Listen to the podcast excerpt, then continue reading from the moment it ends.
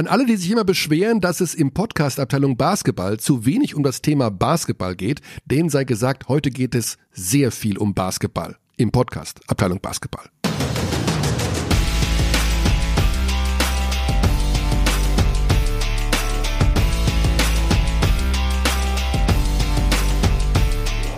Die letzten Launchpad-Tests sind abgeschlossen. Guten Tag. Guten Tag in die Runde. Wenn jemand das Launchpad testen muss, dann ist das ein Zeichen dafür, dass nicht Launchpad Alex am Launchpad sitzt, Ja. sondern Ich behalte hoffentlich meinen Job, Sebastian. Nach wie vor. Basti Ulrich ist da, Alex Dechand ist im Urlaub ähm, in dieser Woche und in der kommenden Woche und deswegen, ja, ist Basti wieder zur Stelle und Ich freue mich. ja, wir freuen uns alle. Du heißt bei Twitter Mikroson. Ja, Ed Mikroson, das ist eine Jugendsünde, die ich nie korrigiert habe. Ich habe hab beim Radio angefangen und ich dachte, boah, wie lustig wäre das denn, wenn man quasi ein Wortspiel mit Mikrofon macht, weil es geht ja hier um Mikrofone und ich bin quasi der, ja. Ah, jetzt hat. Ja, ja. Das hätte ich nicht gedacht. Was ich aber extrem mag bei deinem Twitter-Profil ist der Nachsatz im Großen und Ganzen nutzlos. Ja, das stimmt. Comedian, Autor, Kommentator bei Magenta Sport. Für die, die dich nicht kennen, du kommentierst Spiele hier bei uns. Ja.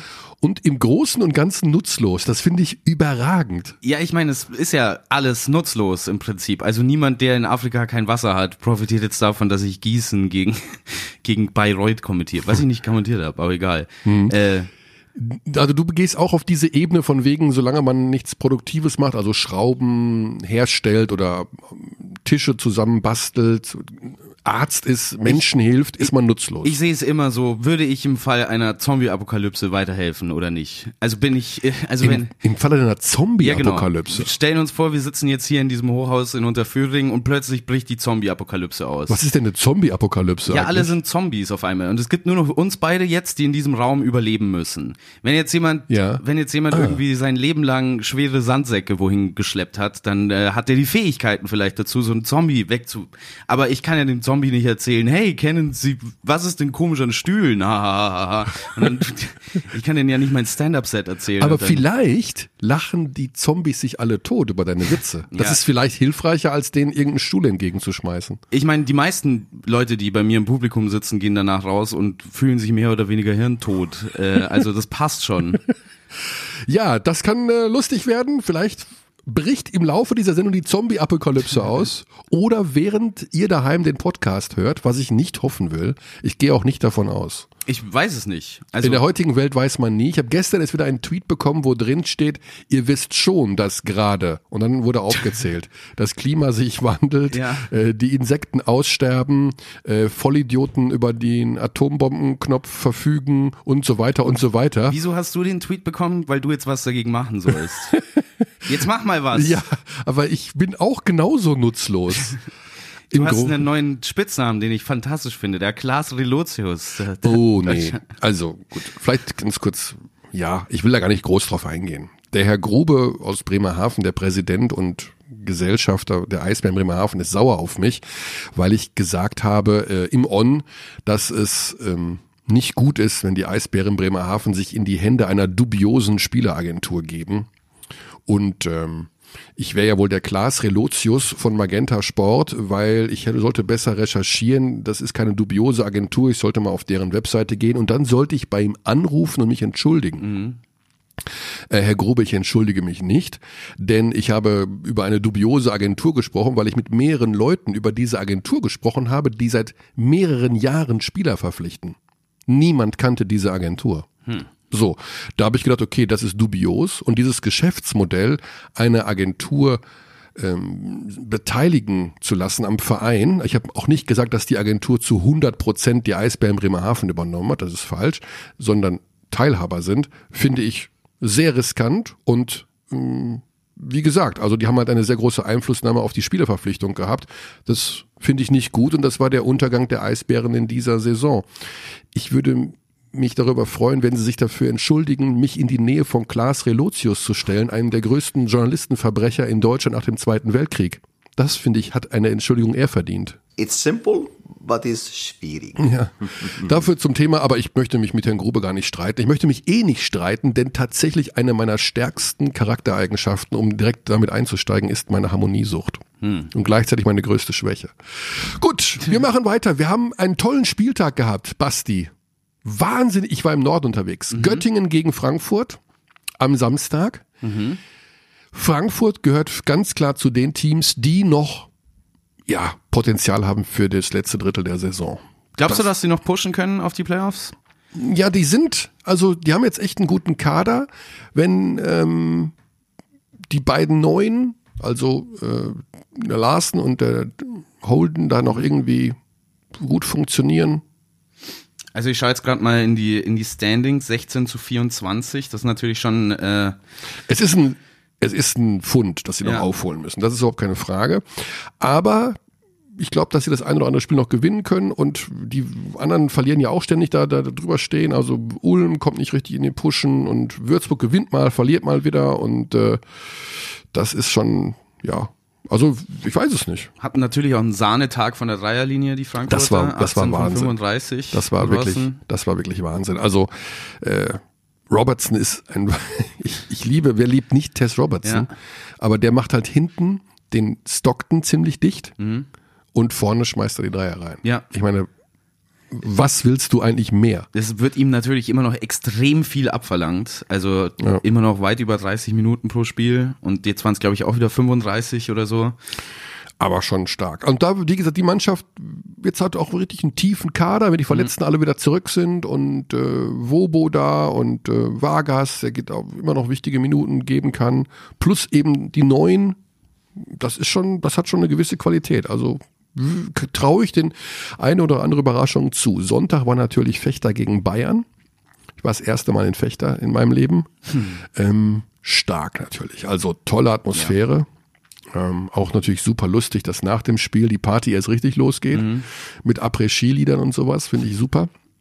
Äh, Spiel, ja, also begeistert natürlich, was die da machen. Ne? Das ist schon eine ganz besondere Geschichte, Ja. was Rasterfechter da veranstaltet. Meine Überschrift wäre, Fechter ist kein Gimmick-Team. So wie das ja zu Beginn der Saison so ein bisschen vermutet wurde. Ja, die können halt Ja. eine Sache, diese super aggressive Defense. Aber ich finde, über, also auch wenn sie natürlich wieder super aggressiv gespielt haben gegen die Bayern, ähm, die haben mittlerweile so viele verschiedene Gesichter auch einfach, die die rausrollen können. Also sie haben ihre Fast Break Offense, sie haben TJ Bray, dem sie dann über ein komplettes Viertel den Ball in die Hand geben und der alles kontrolliert. Dann haben sie aber auch wieder diese komplizierten Princeton Offense Sets irgendwie für Ja. Austin Hollins.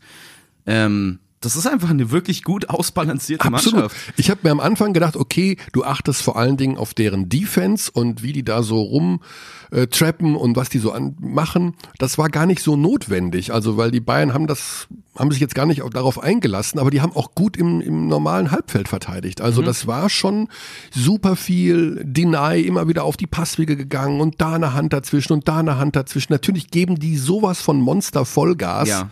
Also wenn die mal dann Eurocup spielen sollen oder was auch immer die dann spielen werden, äh, das ist dann schon nochmal ein anderer Schnack, wenn du das Ja, zweimal die Woche machen musst. Ne? das, der Schnack wird sich schon in den Playoffs verändern. Also das ist ja die große Frage, die auch ihr euch schon in den vergangenen Wochen immer wieder gestellt habt. Ist das denn, kann man das denn aufrechterhalten, so zu spielen in den Playoffs? Vor allen Dingen, weil man sich als Gegner, und das hatte Tono Gabel, unser Experte, neulich mal gesagt, als Gegner dann in der Serie darauf einstellen kann. Ja. Na, Du kannst ein, ein Spiel, so ist klar, da kannst du jeden schlagen.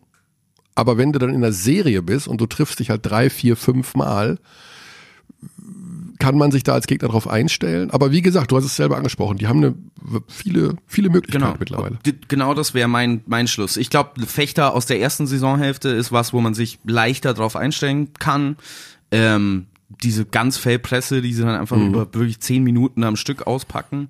Aber das ist ja nicht mehr nur das Einzige. Nee, Jetzt haben sie mit Clint Chapman noch jemanden, der sogar äh, solide am, in der Korbnähe verteidigen kann und der natürlich auch offensiv ein Wahnsinnsspiel gemacht hat. Die ersten beiden Angriffe waren für ihn Ja. aufgezeichnet. Ja, so wie man das von dem Coach, also Ja. von dem Coach wie Kayes erwartet einfach. Genau. Äh, äh, belohne den Big Man am Genau. Anfang. Direkt, zack, bumm, Ball runter, einmal gute Bewegung, auch unterm Kopf durchgetaucht, so als wollte er Richtung Ludwigsburg sagen, schaut mal, wie ich mich bewegen kann, Mhm. ist doch äh, super, oder nicht? War ganz interessant, vor dem Spiel, Interview mit Kais, ähm, da habe ich ihn gefragt, naja, Ludwigsburg und ihr, ihr habt da so ein leicht ähnlichen Stil jetzt von der Defense her, so ein bisschen hm, hm, Wusel und so. Und jetzt hat er in Ludwigsburg hat Chapman nicht reingepasst. Hier passt er jetzt rein? Und dann sagt er, ich habe nicht den Clint Chapman verpflichtet aus Ludwigsburg, ich habe den aus Berlin, Berlin verpflichtet. verpflichtet. ja.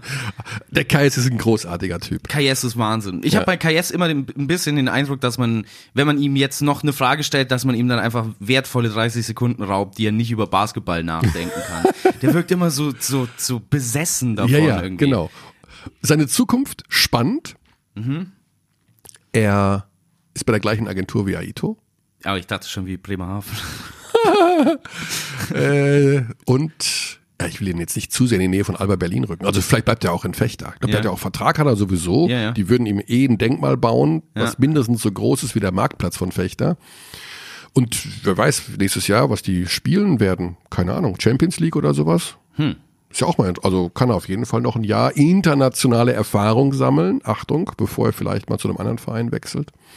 Aber klar, er wird auf jeden Fall Trainer des Jahres werden. Wer das, wer ihn nicht wählt, glaube ich, den gibt's nicht. Ja, äh, ich fand's ja auch schon äh, fast frech, dass er nicht beim Oyster Game den Coach machen Ja. darf. Aber Äh, bei allem Respekt vor Ito, aber ja, aber Kayes ist äh, für mich da die eindeutige Story des Jahres und sollte da auch belohnt werden dafür eigentlich. ja. Ja, Riesengeschichte. Ähm, man kann nur Fan sein von dieser Mannschaft, von dieser Umgebung. Und das hatten wir auch so ein bisschen während des Spiels thematisiert, weil natürlich immer wieder die Bestrebungen sind der Liga, Basketball muss in die Metropolen. Ne, Das ist ja das alte Thema. Ne? Das muss nach Hamburg und Berlin ist ja sowieso gesetzt. Köln, München. Ne? Äh, Da sind die Zuschauer und sowas. Ja, das ist irgendwo richtig. Das, da stehe ich auch dahinter. Natürlich sind das nachfragestarke Standorte eventuell. Aber sowas Gewachsenes und sowas Kultiges und sowas, ja, wirklich Geiles einfach, das muss es auch geben. Das macht so eine Liga auch aus. Ja, natürlich äh, macht das so eine Liga. Also ich weiß halt nicht, ob das die Euroleague jetzt so sehr interessiert. Also die Euroleague würde natürlich, sagen wir mal, Fechter wird deutscher Meister. ja. Hoi. Und äh, Jordi Betomeo Da rauchen jetzt schon die Köpfe in einigen Büros. kommt dann nach Fechter. Also äh, das ist natürlich, ich meine, wer weiß, keine Ahnung, mal angenommen, es würde passieren. Ja. Die würden natürlich nicht in Fechter spielen dürfen. Ja. Was wäre dann das nächste, der nächste Standort? Du musst nach Bremen, in Bremen. die ähm, ÖVB-Arena heißt Ja. glaube ich, die große Halle da in Bremen. Keine Ahnung, ob das geht. Also ich weiß ja gar nicht, ob das alles geht. Ja, also ich weiß, es ist, Euroleague ist ja auch mindestens 50 Prozent Politik und nicht 50 Prozent und 50 Prozent vielleicht sportliche Qualifikation in dem Fall. Ich bin mir sicher, dass die in den Euroleague Headquarters schon Ende des dritten Viertels eine Krisensitzung einberufen haben. So, hey, schau euch mal an, was hier passiert. Oh oh. Oh oh. Wie können wir das verhindern? Unser Wildcard-Besitzer wird gerade mit 20 Punkten in Fechter geschlagen. ja. Ja, aber das hätte natürlich, also deswegen plädieren wir ja auch immer dafür, dass diese sportliche Qualifikation, sie muss einfach eine große Rolle spielen. Das macht's doch gerade aus. Stell dir Ja. vor, du wüsstest, dass auf jeden Fall der deutsche Meister im höchsten europäischen Wettbewerb spielen wird. Ja. Das wäre Wahnsinn. Wahnsinn! Da würde ich, Ich meine, doch, und das wäre ja auch, also natürlich ist so ein bisschen die Befürchtung, die dann immer im Hintergrund ist, oder vielleicht gar nicht so sehr im Hintergrund, sondern die einfach mitschwingt. Ja, was ist denn, wenn jetzt Austin Hollins, TJ Bray, äh, Seth Hinrichs, wenn die einfach alle weg sind wieder nächste Saison? Wenn die Euroleague anklopft oder Malaga oder wer auch immer und sagt, hey, komm doch, komm doch hierher. Wenn du jetzt aber eine sichere sportliche Qualifikation hättest, wenn du sagst, okay, so wie ihr jetzt in dieser regulären Saison wart und wenn ihr tatsächlich ins Finale einzieht am Ende, dann seid ihr in der Euroleague, dann ist das ja was, was man seinen Spielern schon während der Saison mitgeben kann und nicht erst im Prinzip zwei Tage bevor die nächste startet, weil die Planungssicherheit hätte Ja. man dann, um eben solche Spieler auch vielleicht zu halten. vielleicht werden wir es noch erleben, dass es einen einheitlichen europäischen Teamwettbewerb gibt, wo alle sich lieb haben, alle an den Händen fassen und sagen, so läuft das ab und äh, so kann man da auch planen. Momentan bleiben wir in dieser Zwickmühle zwischen Euroleague und FIBA und werden damit leben müssen, auch in den kommenden, also zumindest in der kommenden Saison bin ich relativ sicher, wird sich nicht allzu viel tun. Andere Euroleague-Kandidaten, natürlich das zweite Topspiel des Wochenendes, Alba gegen Oldenburg. Genau, also Alba ist natürlich eine der krassesten Geschichten der Saison, wie ich finde. Das ist, also mit Alba, Alba muss man eigentlich gucken, einfach um zu sehen, was da passiert. Eurocup, Dramen. Pokal, BBL, Dramen. Jetzt haben wir Dienstag, morgen, 18.45 Magenta Sport, Spiel 3 gegen Malaga, Viertelfinale Eurocup. Ich glaube, das wird ein Drama. Also auch Ja. wieder Drama 9.0. Ähm, und dann verlieren sie natürlich zu Hause gegen Oldenburg. Und da war ich mir relativ sicher, dass das passiert. Okay. Tatsächlich. Ja, ja, also Oldenburg ist stark, hatte eine Woche Zeit, sich vorzubereiten, ganz klassisch. Und du hängst als Berlin in dieser Twitter-Geschichte Freitagabend Malaga. Du weißt danach auch nächsten Mittwoch Malaga, also Heimspiel zwar, aber trotzdem Spiel. Und dann hat man gemerkt, wie sie in der zweiten Hälfte abgebaut haben. Ich hab, konnte das Spiel jetzt nicht so intensiv sehen, aber was zu sehen war, ist, dass da ganz klar Oldenburg den größeren Fokus hatte in der zweiten Hälfte. Ich glaube, da gibt es tatsächlich ein echtes Matchup-Problem für Berlin, auch wenn man vorausschaut auf die Playoffs vielleicht. Eine Serie wäre möglich zwischen den beiden. Ähm, du kannst einfach keinen Center gegen Mahal Basic spielen lassen, der nicht wirft. Es ist äh, immer wieder interessant. Ich meine, ihr habt letzte Woche mit ihm drüber geredet, wie er seinen Körper in Form gebracht hat für dieses Hedging, dieses Rauslaufen. Aber wenn er das nicht machen muss, die komplette Partie über. Also der steht immer in der Zone gegen, gegen Alba und dann hat er natürlich auch offensiv die Energie und äh, das nimmt einfach dem, wenn du dem Oldenburger Spiel es erlaubst, dass man halt Basic nicht verteidigen muss an der Dreierlinie, dann äh, sieht diese Mannschaft noch viel mächtiger aus, als sie sowieso schon ist, offensiv und defensiv. Ja, da ist was dran. Und Will Cummings ist dein persönlicher MVP. Ist mein MVP, ja. Ist, also ist er schon länger. Ich, äh, ich finde, dass alles, was Oldenburg offensiv macht, wird einfach empowered von Will Cummings, auch wenn man dann einen Mahal Basic hat, auch wenn man dann einen Paulding hat, äh, einen Schwedhelm, der natürlich für das Spacing sehr, sehr wichtig ist. Ähm, aber Will Cummings ist die Maschine, die das alles antreibt. Ja. Ähm, diese Art und Weise, also der ist ja ein Point Guard, der einfach auf alle Arten dein Team anführen kann. Ähm, der kann das klassische Pick and Roll laufen, der spielt dir auch einen einfachen Pass einfach zu einem Fader raus. Der kann aber auch ziehen und kicken, der kann aber auch einfach einen Stepback Dreier ins Gesicht vom Gegenspieler nehmen. Gegen Giffey gab's einen sehr sehr schönen. Ähm, ist so, wie man sich im Prinzip einen modernen Point Guard in der Offensive vorstellt. Plus der Tatsache, dass Oldenburg nicht international spielt Mhm. und gerade jetzt zum Ende der Saison, also ich sag mal, gut, jetzt Eurocup ist dann irgendwann zu Ende, aber die Bayern, die werden lange noch Euroleague spielen, vielleicht sogar in die Playoffs kommen und dann wird das nochmal ein anderer Blues auch werden, was die äh, berühmte Energie, die Energie, von der immer alle reden, Mhm. zum Ende der Saison, da könnte bei Oldenburg der Akku noch relativ voll sein. Ja, genau. Also mit Oldenburg ist zu rechnen. Also diese Saison ist spannend. Also am Ende ist klar, die Bayern werden in jedem Fall favorisiert sein für jede Serie, in die sie gehen. In der BBL. Ja. Das ist Fakt. Aber ich glaube nicht, dass es hier so ein einfacher Spaziergang wird. Also, dass die einfach jede Serie 3-0 weg. Und das glaube ich eher nicht. Der große Vorteil der Bayern ist halt, dass sie im Prinzip allen Defiziten dieser anderen Teams was entgegenzusetzen haben. Also, wir haben halt einfach so viele verschiedene Lineups ähm, mit fünf Werfern, mit fünf guten Verteidigern. Ähm, Obwohl man gemerkt hat bei Maccabi, das ist so eine Mannschaft, die ihnen gar nicht liegt. Die sind halt so talent, äh, Quatsch, also so athletisch und so schnell. Die haben halt da einen äh, Tarek Black oder sowas am, am Brett und pff, so ohne Booker vor allen Dingen. Ohne Booker Ja, genau. fehlt dir ein riesen Pfund auf der großen Ja. Position, was Athletik angeht. Da ist Radojevic nicht der richtige Genau, für, da ist Bartel nicht dafür. die großen Positionen ähm, sind natürlich auch verletzungsbedingt da ein Problem. Ähm, ich würde tatsächlich noch viel, gerne viel mehr Derek Williams einfach Ja. pur auf der 5 sehen ähm, und nicht dieses, er geht mal raus, dann ist er wieder drin. Ja, Äh, also Williams ist noch nicht für mich nicht sauber integriert in das Offensivspiel ja. der Bayern. Das ist mir immer zu viel auf dieses Eins gegen Eins auch ausgerichtet. So von wegen hier, bumm, mach mal. Ich habe allgemein den Eindruck, dass, also, das ist ja so ein Thema, das sich auch ein bisschen durchzieht. Radonic ist jetzt nicht unbedingt der Offensiv-Zauberer als Coach. Was schon immer verschrien als großer Defensivspezialist.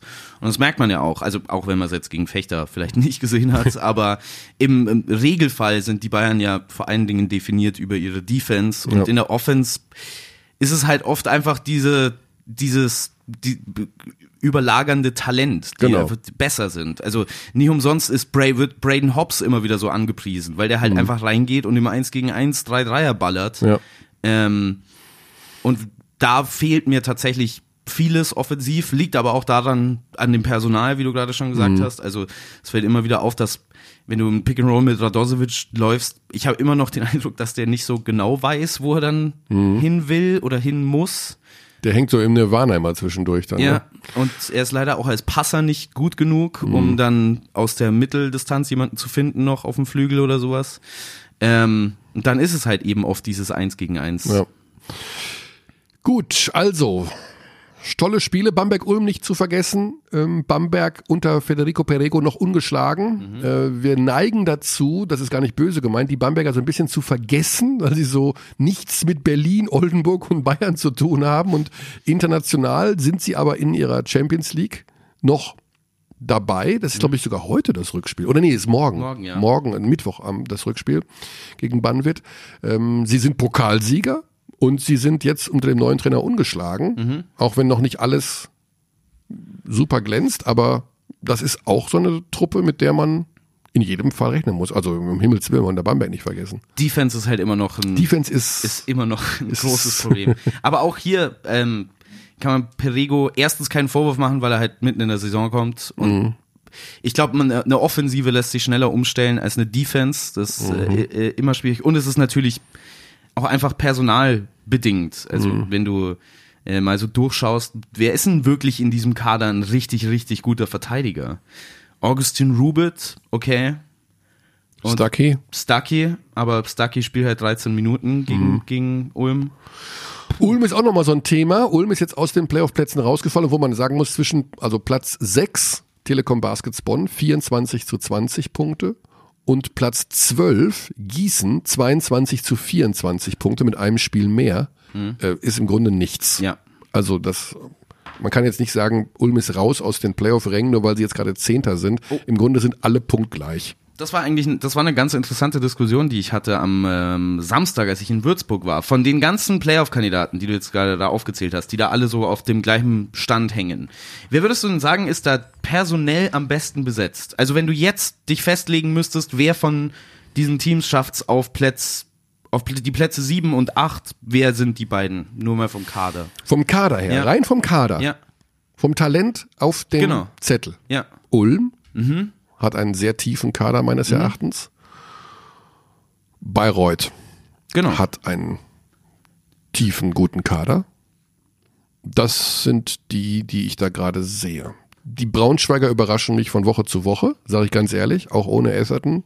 Lance down, hands down, sage ich nur einfach. Perfekt. Also Wahnsinn, was der Typ da runterrockt. Die Bonner, ja, fehlt auch noch ein bisschen die Tiefe im Kader, aber die fighten halt da rum und sind halt die Telekom Baskets Bonn irgendwie, kriegen sie dann auch so ein Kreilsheim-Spiel gewuppt.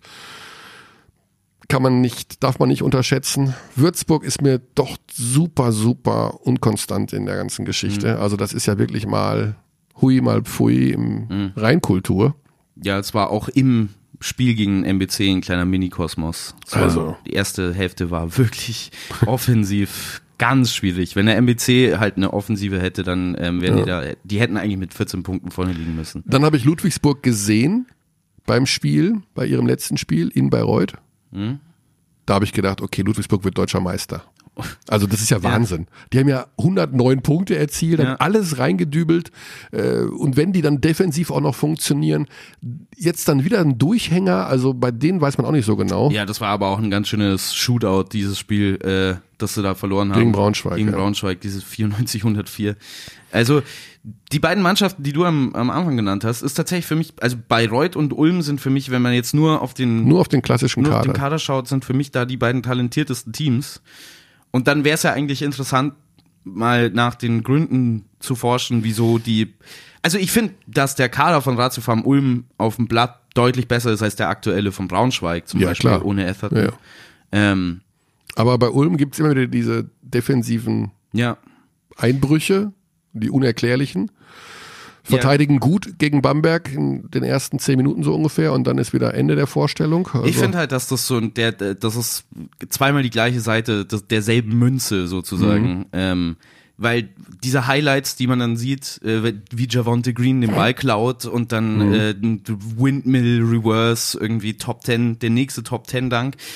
Was man halt auf den Highlights nicht sieht, ist, wie oft Javonte Green genau so an die Dreierlinie rausläuft, spekuliert und dann halt seinen Gegenspieler verliert. Mhm. Ähm, und ich kann mir nicht vorstellen, dass das für Thorsten Leibenhardt so cool ist. Also ich habe jetzt Thorsten Leibenhardt als jemanden kennengelernt, der seinen Spielern offensiv viel Freiraum geben möchte, aber in seinem defensiven Konzept eigentlich immer recht deutlich war.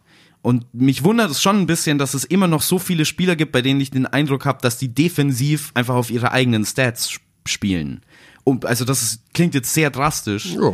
Ähm, aber ich habe, also so ist, so sehe ich diese Spiele. Ich sehe natürlich, dass Javonte Green super athletisch ist und frage mich, wieso der seine Position nicht besser verteidigen kann. Ähm, und die Antwort darauf ist für mich, weil er halt einfach gambelt, weil er einfach, das ist das alte Russell Westbrook-Problem aus der NBA. Da sagen auch alle, der ist super athletisch, dieser Körper, der kann jeden Point Guard verteidigen. Nee, kann er nicht, weil er auf jeden Stil springt und jeder offen rumsteht, der hinter ihm ist. Wenn es funktioniert, sieht's super aus. Dann ist es ein Top Ten und alle jubeln. Aber die zehn Mal, die es halt nicht funktioniert im Spiel, sind alle offene Punkte oder zumindest offene Würfe. Ja, auf jeden Fall was dran. Also gut, aber er hat so eine gewisse, äh, ich glaube, wir haben schon mal im Interview gehabt bei Peer, Günther oder sowas mal nach dem Spiel, dass äh, Javonti so ein leichtes Alleinstellungsmerkmal da hat innerhalb der Mannschaft, dass man ihm das gönnt, gibt, wie auch immer. Ja. Ich weiß nicht, ob das eher auch äh, ironisch gemeint war oder zynisch, aber Fakt ist, es äh, scheint so zu sein und es scheint so akzeptiert zu sein in dem Fall. Ja. So, wir kommen zu unserem ersten Gesprächsgast, bevor wir uns jetzt hier wund labern. Wir wollen ein bisschen über modernen Basketball reden, Basti. Wir wollen, Ja, ja, Ahnung und wir warnen die Zuschauer, Zuschauer, ich sage immer Zuschauer, die Zuhörer schon mal vor. Es könnte leicht ins Nerdige, also Nerdige. äh, ins Nerdige, Nerdige. wandern, wenn Ja. wir jetzt über modernen Basketball reden, weil, aber es ist so interessant und spannend, weil sich der Basketball in den letzten Jahren einfach extrem verändert hat. Wir haben viel Small Ball, heißt es immer, also Skillball ist der bessere Ausdruck, finde ich. Skillball. Ja, ist der neue, der Smallball ersetzt hat. Ach, Skillball ist jetzt der neue. Genau, Skillball heißt halt Leute, die auch gern groß sein dürfen, aber die Skills von kleinen Spielern haben. Das Einhorn, Christoph Porzingis oder Carl Anthony Towns, das sind so die Frontrunner dieser Bewegung so ein bisschen. Ja. Okay. Oder die langen, langen Boston Celtics, die ja eigentlich auch auf jeder Position super lang sind, aber trotzdem alle, Alle sehr, gut sind. sehr gute Fähigkeiten an beiden Enden haben. Also Hintergrund ist, dass wir, wir kamen auf die Idee, dass letzte Woche Rashid Mahal Basic im Podcast gesagt hat, es wird weniger verteidigt. Die Leute gucken mehr auf die Offensive und vielleicht auch ein bisschen mehr auf ihre offensiven Stats, wie auch immer. Hm, fanden wir spannend und haben gesagt, okay, dann reden wir doch mal über Taktik und wir reden über modernen Basketball. Das macht man am besten mit einem Trainer. Und wir haben uns für Fabian Filmeter entschieden, der der breiten Masse vielleicht nicht ganz so bekannt ist. Er gehört aber seit Jahren zum erweiterten Trainerstamm der deutschen Basketballnationalmannschaft. Er war bei den Qualifiers Assistant Coach von Henrik Rödel und ist aktuell im Nachwuchsbereich des DBB tätig, war lange Jahre in Langen auch Trainer. Also einer, der seit seinem 17. Lebensjahr Coach ist, der weiß, denke ich mal, über modernen Basketball gut Bescheid. Und den rufen wir jetzt an. Und da ist er, Fabian Filmeter. Grüß dich, Fabian. Hallo, schönen guten Tag. Ja, wir haben dich gerade vorgestellt, dem äh, Publikum ein bisschen, weil du bist jetzt nicht der aller, aller bekannteste Name im deutschen Basketball, aber mir ist aufgefallen, bei den Drehs, die Alex Dechand, der aktuell im Urlaub weilt, schöne Grüße, ähm, Von mir auch an der Stelle, ja. ja, Von mir auch. der hat ja viel äh, beim Training gedreht bei der deutschen Nationalmannschaft und da warst du immer so derjenige, der unheimlich viel taktisch da so rumgewurstelt hat, so Anweisungen. Und ich dachte mir, das ist bestimmt so der Taktikguru der deutschen Basketballnationalmannschaft. Stimmt das so ungefähr? Ja, also erstmal ist es ja schön, dass äh, Leute auch darauf aufmerksam werden, was im Hintergrund so läuft an Arbeit. Ich würde jetzt den Begriff des Taktikgurus nicht unbedingt äh, für mich ähm, beanspruchen. Es ist schon so, dass wir ähm, da sehr stark im Team arbeiten und man ja auch sagen muss, dass Henrik einfach ein, Headcoach ist, der unheimlich offen und sehr, sehr kooperativ an die Aufgabe rangeht. Das heißt, wir Assistenztrainer da auch immer sehr mit im Boot sind, sei es in der Diskussion mit ihm als auch in den Trainingseinheiten.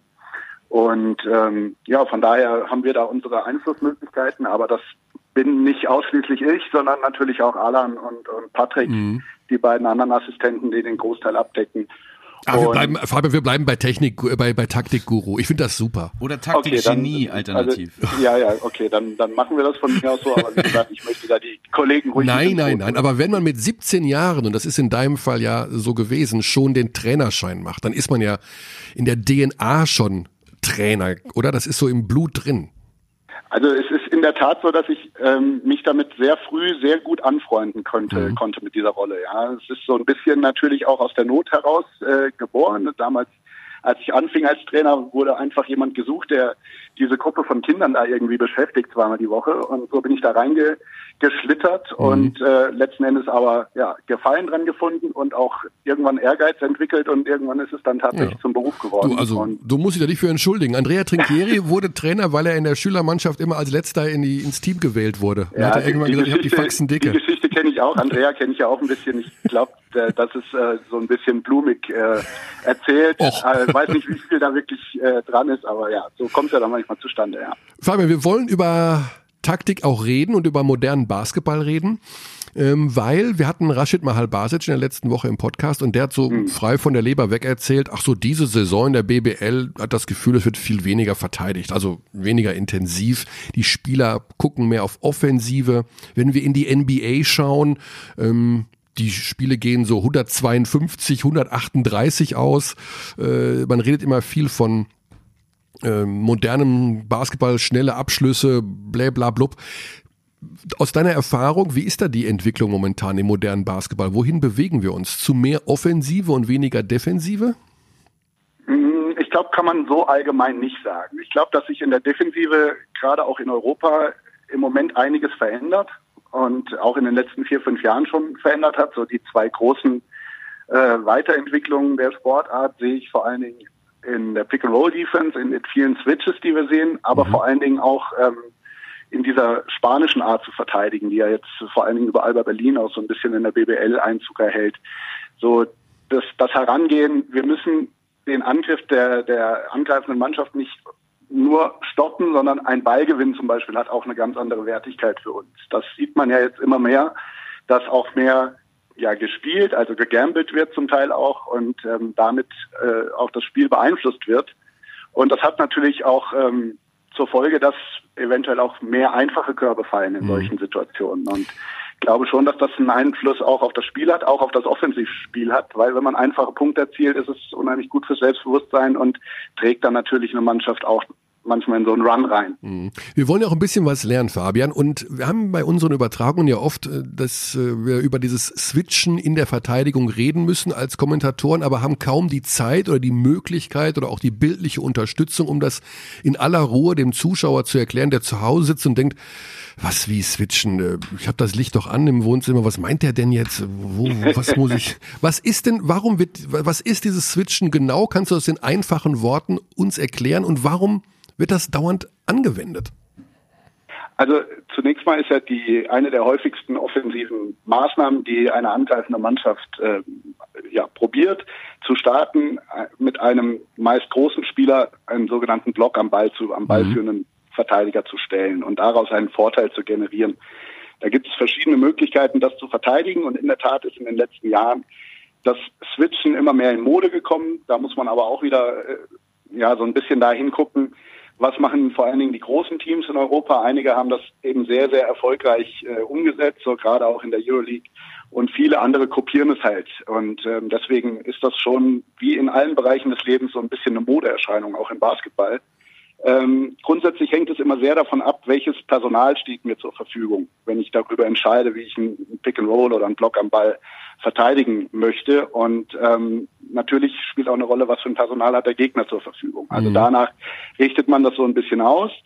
Ähm, jetzt bringt eine andere ja, modische Strömung im Basketball mit sich, dass das Spiel immer athletischer, immer schneller wird, was natürlich dem Ganzen auch ein bisschen ähm, in die Hände spielt. Das heißt, äh, wir sehen ja mittlerweile Basketball mit sehr hohem Tempo. Die Mannschaften attackieren sehr früh in der Shotclock aus Transition heraus und dieses Switchen der Ballscreen-Situation ähm, beinhaltet, dass man das Spieltempo ein bisschen runterschrauben kann. Einfach aus dem Grund, dass die offensive Mannschaft nach so einem Switch sich erstmal überlegen muss, wie sie dieses, diesen Vorteil, den sie dadurch generiert haben, wie sie den bestenfalls ausnutzen. Der mhm. Vorteil ist dann offensichtlich, man hat meistens einen einen kleinen, relativ schnellen Spieler mit Ball gegen einen großen, langsamen Außen an der Dreierlinie und der kleinere, ja, wendigere, schnellere, aber nicht so kräftige Verteidiger muss gegen den großen, der zum Korb rollt, weiter verteidigen. Und dann versucht man eben eine dieser beiden Vorteile zu nutzen, um einen Korb zu erzielen oder äh, zumindest die Verteidigung in Rotation zu bringen, um dann den freien Werfer oder den, den freien Mann zu finden. Mhm wir haben da jetzt ja vor allen Dingen über das Switchen beim Pick and Roll gesprochen, aber in äh, der NBA ist ja mittlerweile, wenn man sich so Teams wie die Houston Rockets oder auch die Golden State Warriors anschaut, Switch Everything Defense teilweise, mhm. also auf allen Positionen auch abseits des Balles zu switchen. Mhm. Wieso sehen wir das in Europa nicht so viel? Ja, ich glaube, Unterschied schon nochmal die Qualität der Werfer sind und vor allen Dingen auch die Anzahl der qualitativ hochwertigen Werfer. Also wenn man sich das anschaut, dass in der NBA mittlerweile Teams spielen, die mehr Dreierversuche als Zweierversuche abgeben, ähm, dann ist das definitiv auch eine Weiterentwicklung zu noch vor wenigen Jahren.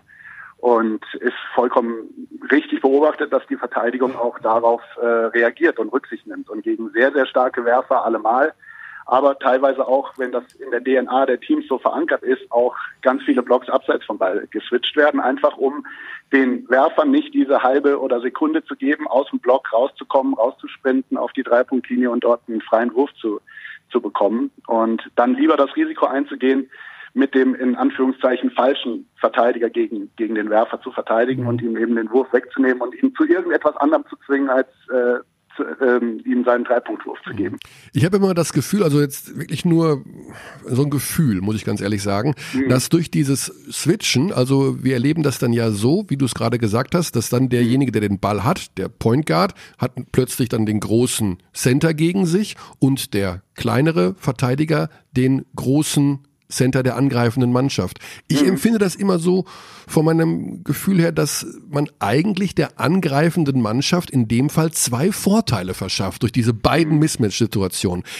Ist das nicht, warum macht man das als verteidigende Mannschaft, dass man da eine Situation schafft, wo man dem Gegner eigentlich zwei Vorteile bringt. Ja, da, da kommen wir auf den Punkt zurück, den ich eingangs schon mal sagte. Mhm. Es ist abhängig von meinem eigenen Personal und von dem, was der, was der Gegner mhm. zu bieten hat. Also es ist definitiv ein Unterschied, ob ich äh, ein Pick and Roll, das von, keine Ahnung, Brad Wanamaker und Kyle Heinz verteidigt wird, ob ich das switche oder ob ich, keine Ahnung, eins nehme, das von Pascal Roller und Tibor Bleiss, ohne denen zu nahe treten zu wollen, aber die jetzt von ihren körperlichen Merkmalen sich ein bisschen von den anderen Zweien unterscheiden. Okay. Ähm, also es ist sehr, sehr personalabhängig und demnach ähm, muss ich mir als Trainer auch immer wieder Gedanken machen, macht es Sinn in verschiedenen Situationen, das dann auch zu riskieren. Mhm. Ich glaube auch, dass es im Moment mehr gemacht wird, als dass es teilweise sogar gut ist. Aber wie gesagt, das ist so ein bisschen Modeerscheinung und ein bisschen die Entwicklung, ja. wo es in die letzten Jahre hingegangen ist. Ja. Das heißt ja dann auch, wenn man das Personal für die eigene Offensive wählt, dass man sich eigentlich fast gar nicht mehr erlauben kann, dass der Point Guard nicht aus dem Dribbling werfen kann, oder? Das ist sicherlich etwas, was bei den bei den guten Guards mittlerweile fest äh, zum Werkzeugkasten dazugehört. Definitiv etwas, was ähm, immer wieder auch angewandt wird, dann mit Tempo auf den großen Verteidiger zuzugehen, der in der Regel Abstand hält. Das heißt, man kreiert sich seinen eigenen Wurf aus dem Dribbling. Das ist was, was man als, als guter Guard definitiv mitbringen sollte mhm. mittlerweile, ja. Dann hast du gerade schon Albert Berlin angesprochen und die spanische Verteidigung. Die kennen die meisten vielleicht nur aus dem Schach. Äh, was ist das jetzt für eine Besonderheit beim Basketball, was die Berliner da spielen und warum ist das diese spanische Schule? Na, zunächst erstmal hat das äh, viel mit der Mentalität zu tun. Also wie gesagt, so dieses, wir sind ja doch in, in Deutschland äh, im Speziellen auch sehr jugoslawisch geprägt, es geht, viel zu zerstören von dem, was die Offense versucht, also sehr physisch zu verteidigen und auch ähm, ja durchaus am, am, an der Grenze des Erlaubten. Mhm. Bei den Spaniern ist doch sehr viel mehr mit äh, schon auch mit Taktik, aber auch mit Finesse und wie gesagt auch in der Herangehensweise ein bisschen andere Dinge zu beobachten, nämlich zum Beispiel dass es nicht nur unbedingt darum geht, zu zerstören, was die Offense versucht, sondern eben auch solchen Dingen wie einem Ballgewinn eine, eine größere, ja, eine größere Wichtigkeit zuzuschreiben. Und mhm. Gerade wenn wir wieder auf Pick-and-Roll-Verteidigung äh, zurückkommen, die Spanier schon auch in den letzten Jahren Mechanismen entwickelt haben, die im Übrigen, wenn man darauf nicht vorbereitet ist, auch sehr, sehr gut funktionieren können, ähm, eben zusätzliche Verteidiger in diese Situation mit zu involvieren. Das heißt, ähm, wenn wir über eine Pick-and-Roll-Situation sprechen, sind ja unmittelbar erstmal zwei Verteidiger beteiligt, ähm, sind ja aber noch drei andere auf dem Feld. Und die werden eben auch genutzt äh, mit bestimmten Rotationen, mit bestimmten äh, Positionierungen, um Räume wegzunehmen, wo man eben hinrollen kann oder wo man eben dann auch hindribbeln kann als äh, ballführender Spieler. Mhm. Jetzt bist du ja auch im Nachwuchsbereich tätig. Also offiziell ist das, glaube ich, tatsächlich, ich weiß gar nicht, wie jetzt bei euch die Aufteilung ist. Bist du jetzt dann auch bei ja. der WM dabei, bei der A-Mannschaft oder bleibst du jetzt bei dem U-Bereich, im, im Nachwuchsbereich? Also mein Hauptjob ist erstmal für, für den Nachwuchsbereich zuständig zu sein. Äh, wie das Richtung WM aussieht, ist noch nicht final entschieden. Mhm. Ich habe den in Anführungszeichen Nachteil, dass die U16-Europameisterschaft, die ich betreuen werde, relativ spät sein wird im Sommer. Das heißt, wir müssen da nochmal sprechen, wie dann die Möglichkeit ist, überhaupt da dazu zu stoßen. Mhm. Ähm, aber es stimmt, in der Hauptsache bin ich für den Nachwuchs zuständig, aber eben mit der Mixtur beim A-Kader als Assistent dabei zu sein, was für mich natürlich unheimlich ja. attraktiv macht, da in einem breiten Feld mich äh, ausleben zu können. Jetzt ist es ja so, die Nachwuchsgeschichte, also du trainierst U16, das sind ja genau. wahrscheinlich auch viele Jungs dabei, die NBA-Einfluss unterworfen sind. Das heißt also, die schauen vor allen Dingen darauf, was macht James Harden, was macht Steph Curry. Muss man denen so ein bisschen die Flausen austreiben, dass man sagt, okay, das, was du da siehst, wie Golden State gegen äh, Philadelphia spielt, das hat nichts damit zu tun, wie jetzt wir hier in Deutschland europäischen Fieberbasketball spielen, oder sind die schon so smart und aufklärt und wissen um ihre eigenen Stärken und Schwächen? Na, zunächst mal versucht man vor allen Dingen den Fokus so ein bisschen mehr Richtung europäischen Basketball zu lenken. Dass sich die Jungs mit Basketball auseinandersetzen, ist erstmal sehr, sehr positiv.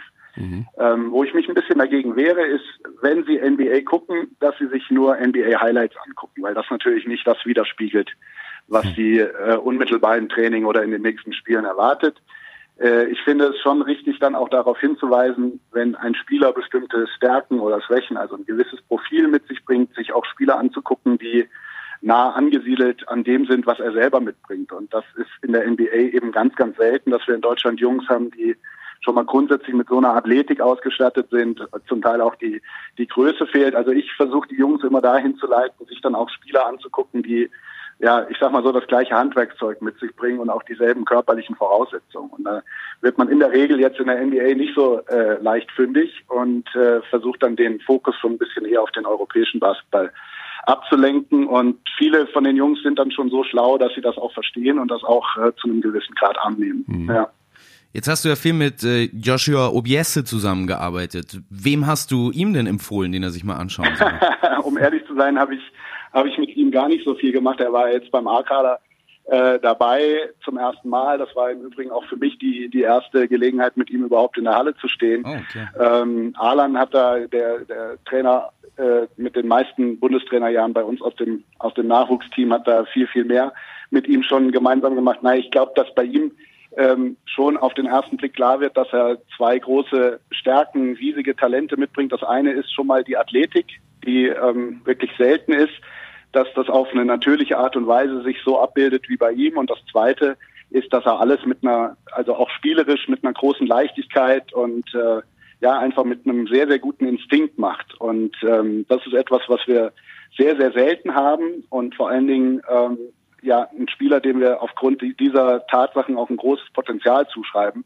Ähm, aber da war ich jetzt überhaupt nicht in der Situation, in, in der Situation des A-Kaders ihm zu empfehlen, sich irgendwelche Spieler anzugucken. Da ging es jetzt erstmal als jüngster Spieler in der Trainingsgruppe darum, seinen Job ordentlich zu machen, seine seine Hilfen ordentlich zu spielen, das Spacing zu halten und äh, da zu stehen, wo er, wo er zu stehen hat. Also das äh, hat sich auf einer ganz anderen Ebene abgespielt. Jetzt mal angenommen, Fabian, es kommt die Zombie-Apokalypse und die Welt wird zerstört. Und du hättest mhm. aber die Aufgabe, den Basketball zu retten und müsstest fünf Spieler nehmen, um zu sagen, der Nachwelt äh, soll Basketball erhalten bleiben. Ich nehme fünf Spieler, die du bisher so gesehen hast, gefühlt, trainiert hast, wie auch immer, erlebt hast als Trainer, um mhm. damit der Nachwelt den Basketball zu erhalten. Welche fünf würdest du über die Zombie-Apokalypse hinüber retten wollen? Ja, das ist natürlich eine wahnsinnig schwierige Frage, weil es so unglaublich viele gute und, und wirklich beachtenswerte Spieler gibt. Also ich glaube, wenn man im Moment so die ganzen Vorgänge beobachtet, die Dirk Nowitzki im Moment in der NBA erfährt, diesen, diesen, diese Wertschätzung und ja letztendlich auch diese Liebe, die er in, in jeder Arena äh, dort, die ihm entgegenschlägt, dann muss man ein, einfach sagen, Dirk ist schon einer, der in den letzten äh, 20 Jahren die Sportart auch auf seine Art und Weise wirklich beeinflusst hat. Also den würde ich auf jeden Fall mit reinnehmen. Äh, mhm. Spieler wie, wie Magic Johnson und, und Michael Jordan sicherlich auch. Ich bin auch immer ein sehr, sehr großer Fan von den Spielern, die gar nicht so sehr gehypt werden, aber die irgendwie aus irgendwelchen Gründen immer dabei sind, wenn äh, es darum geht, eine Meisterschaft zu gewinnen. Also ich bin zum Beispiel großer Fan von, von Robert Ory, der, glaube ich, ah. keine Ahnung, sieben oder acht Meisterschaften gewonnen hat und irgendwie dieses Gen in sich zu tragen, scheint Mannschaften erfolgreich zu machen. Mhm, ja, also das okay. wäre definitiv auch einer, den ich in so einer Mannschaft äh, sehen würde, wobei ich mich gerade frage, gegen wen würde die Mannschaft überhaupt spielen, wenn nur fünf übrig sind. Ich war mir auch nicht sicher, ob Dirk jetzt für die Menschen spielt oder für die Zombies, wenn man ihn so. ja gut, also Dirk ist sicherlich gesetzt, aber es gibt ja so ein paar. Ich habe mal einen Fotografen getroffen, der hat äh, Damenunterwäsche fotografiert sein Leben lang und ähm, der hat immer gesagt, das ultimative Model war das, wo man die Wäsche einfach nur so dranhängen musste. Also unabhängig von dem Kopfkino, was sich jetzt bei uns allen abspielt, aber gibt es da so einen Basketballer, wo du sagst, da musst du gar nichts machen, dem musst du einfach nur den Ball geben und der Rest kommt von alleine? Puh, also ich habe während meiner drei Jahre in, in Bamberg habe ich Nikos Zises erlebt. Ah. Ähm, das ist natürlich, habt ihr ja auch in den letzten Wochen immer mal drüber gesprochen. Mhm. Das ist natürlich einer, der aufgrund seiner Professionalität, gar nicht so sehr aufgrund seines seines individuellen Talents, das er sicherlich auch hat, aber aufgrund seiner Professionalität definitiv einer ist, äh, wo ich sage, das ist ein Musterprofi, ja, der mhm. wirklich in der Lage ist, sich vieles, glaube ich, auch erarbeitet hat, aber auch in der Lage ist, am Ende aufs Feld zu gehen und unheimlich viele Informationen, die er so sammelt über Gegenspieler, über Mitspieler äh, aufs Feld bringt. Also das ist so einer, wo ich oft auch im Training an der Seite gestanden habe und mit der Zunge geschnalzt habe. Ja. Ich mhm. glaube, da gibt es ganz, ganz viele von, von der Art und Weise.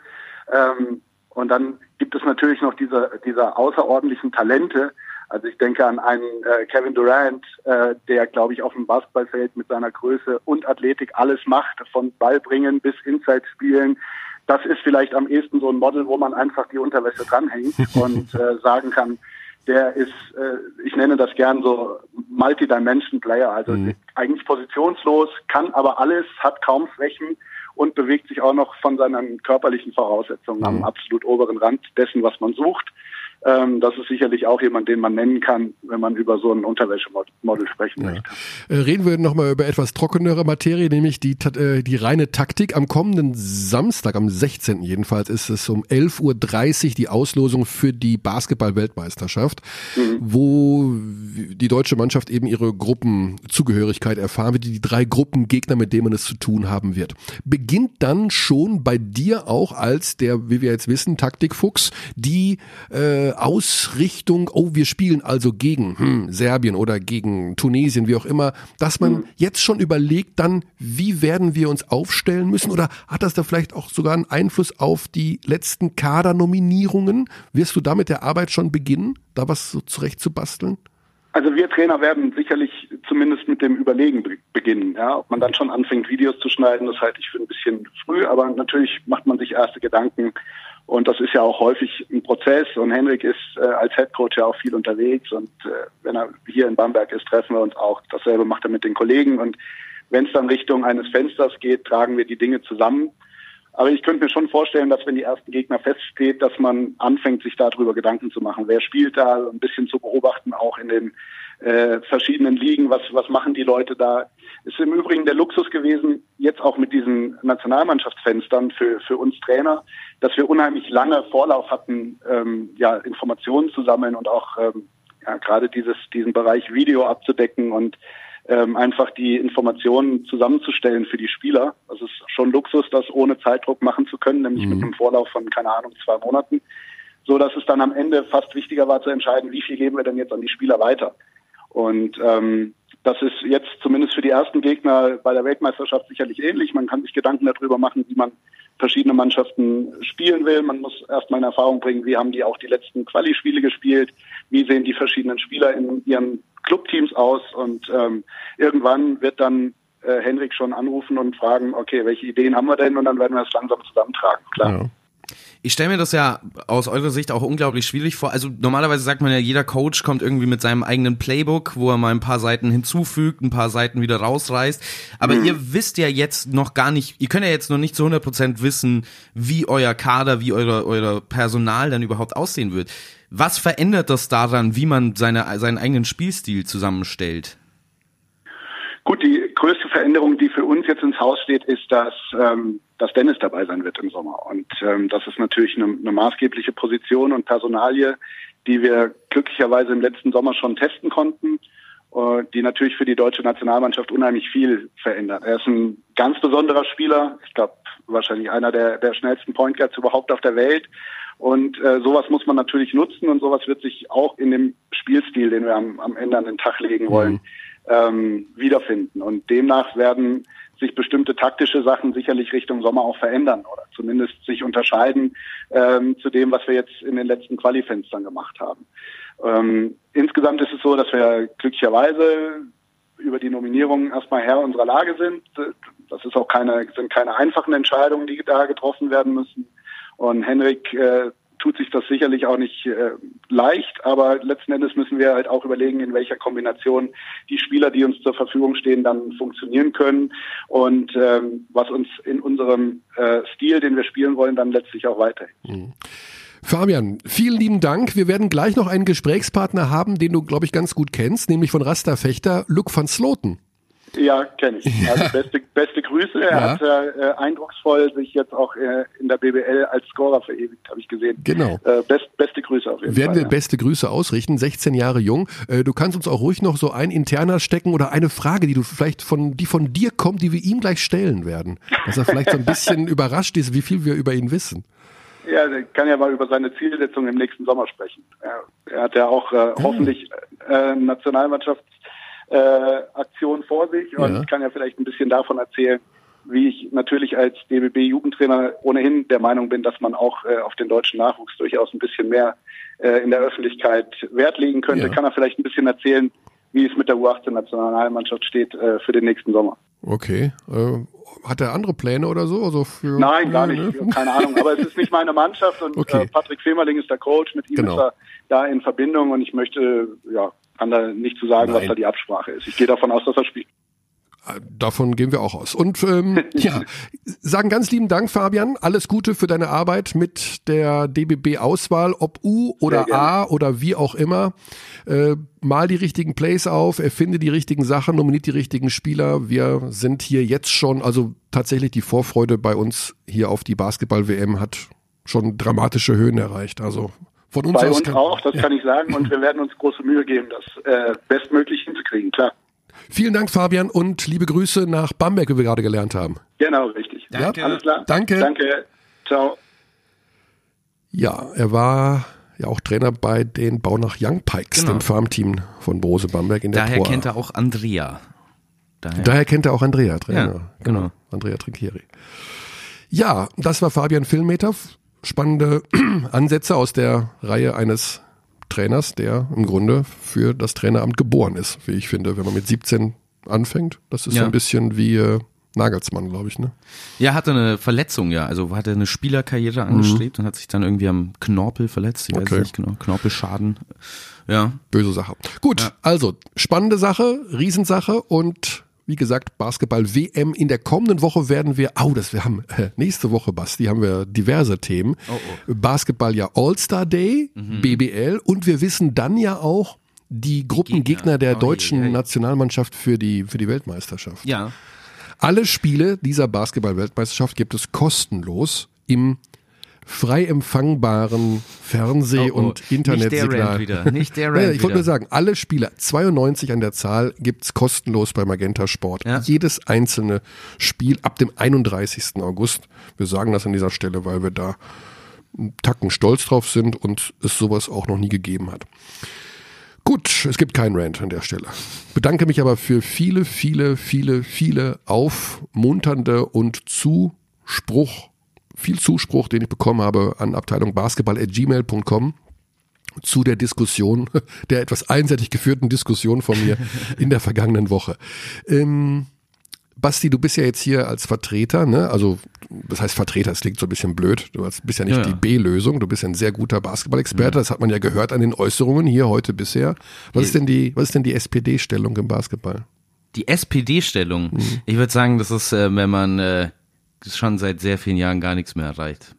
Und, äh, wow, ja. stark. Also das ist natürlich richtig gut. Nee, die Sache ist die, es gab bei Wer wird Millionär, bei Günther Jauch, die Frage, was ist die S oder zu welcher Sportart gehört die SPD-Stellung? Ich Ja. habe die Sendung nicht gesehen, aber ein Zuhörer, der Martin Kilian, hat uns eine Mail geschrieben, dass es eine Basketballfrage gab. Was ist, also zu welcher Sportart gehört die SPD-Stellung? Und die Antwort war Basketball.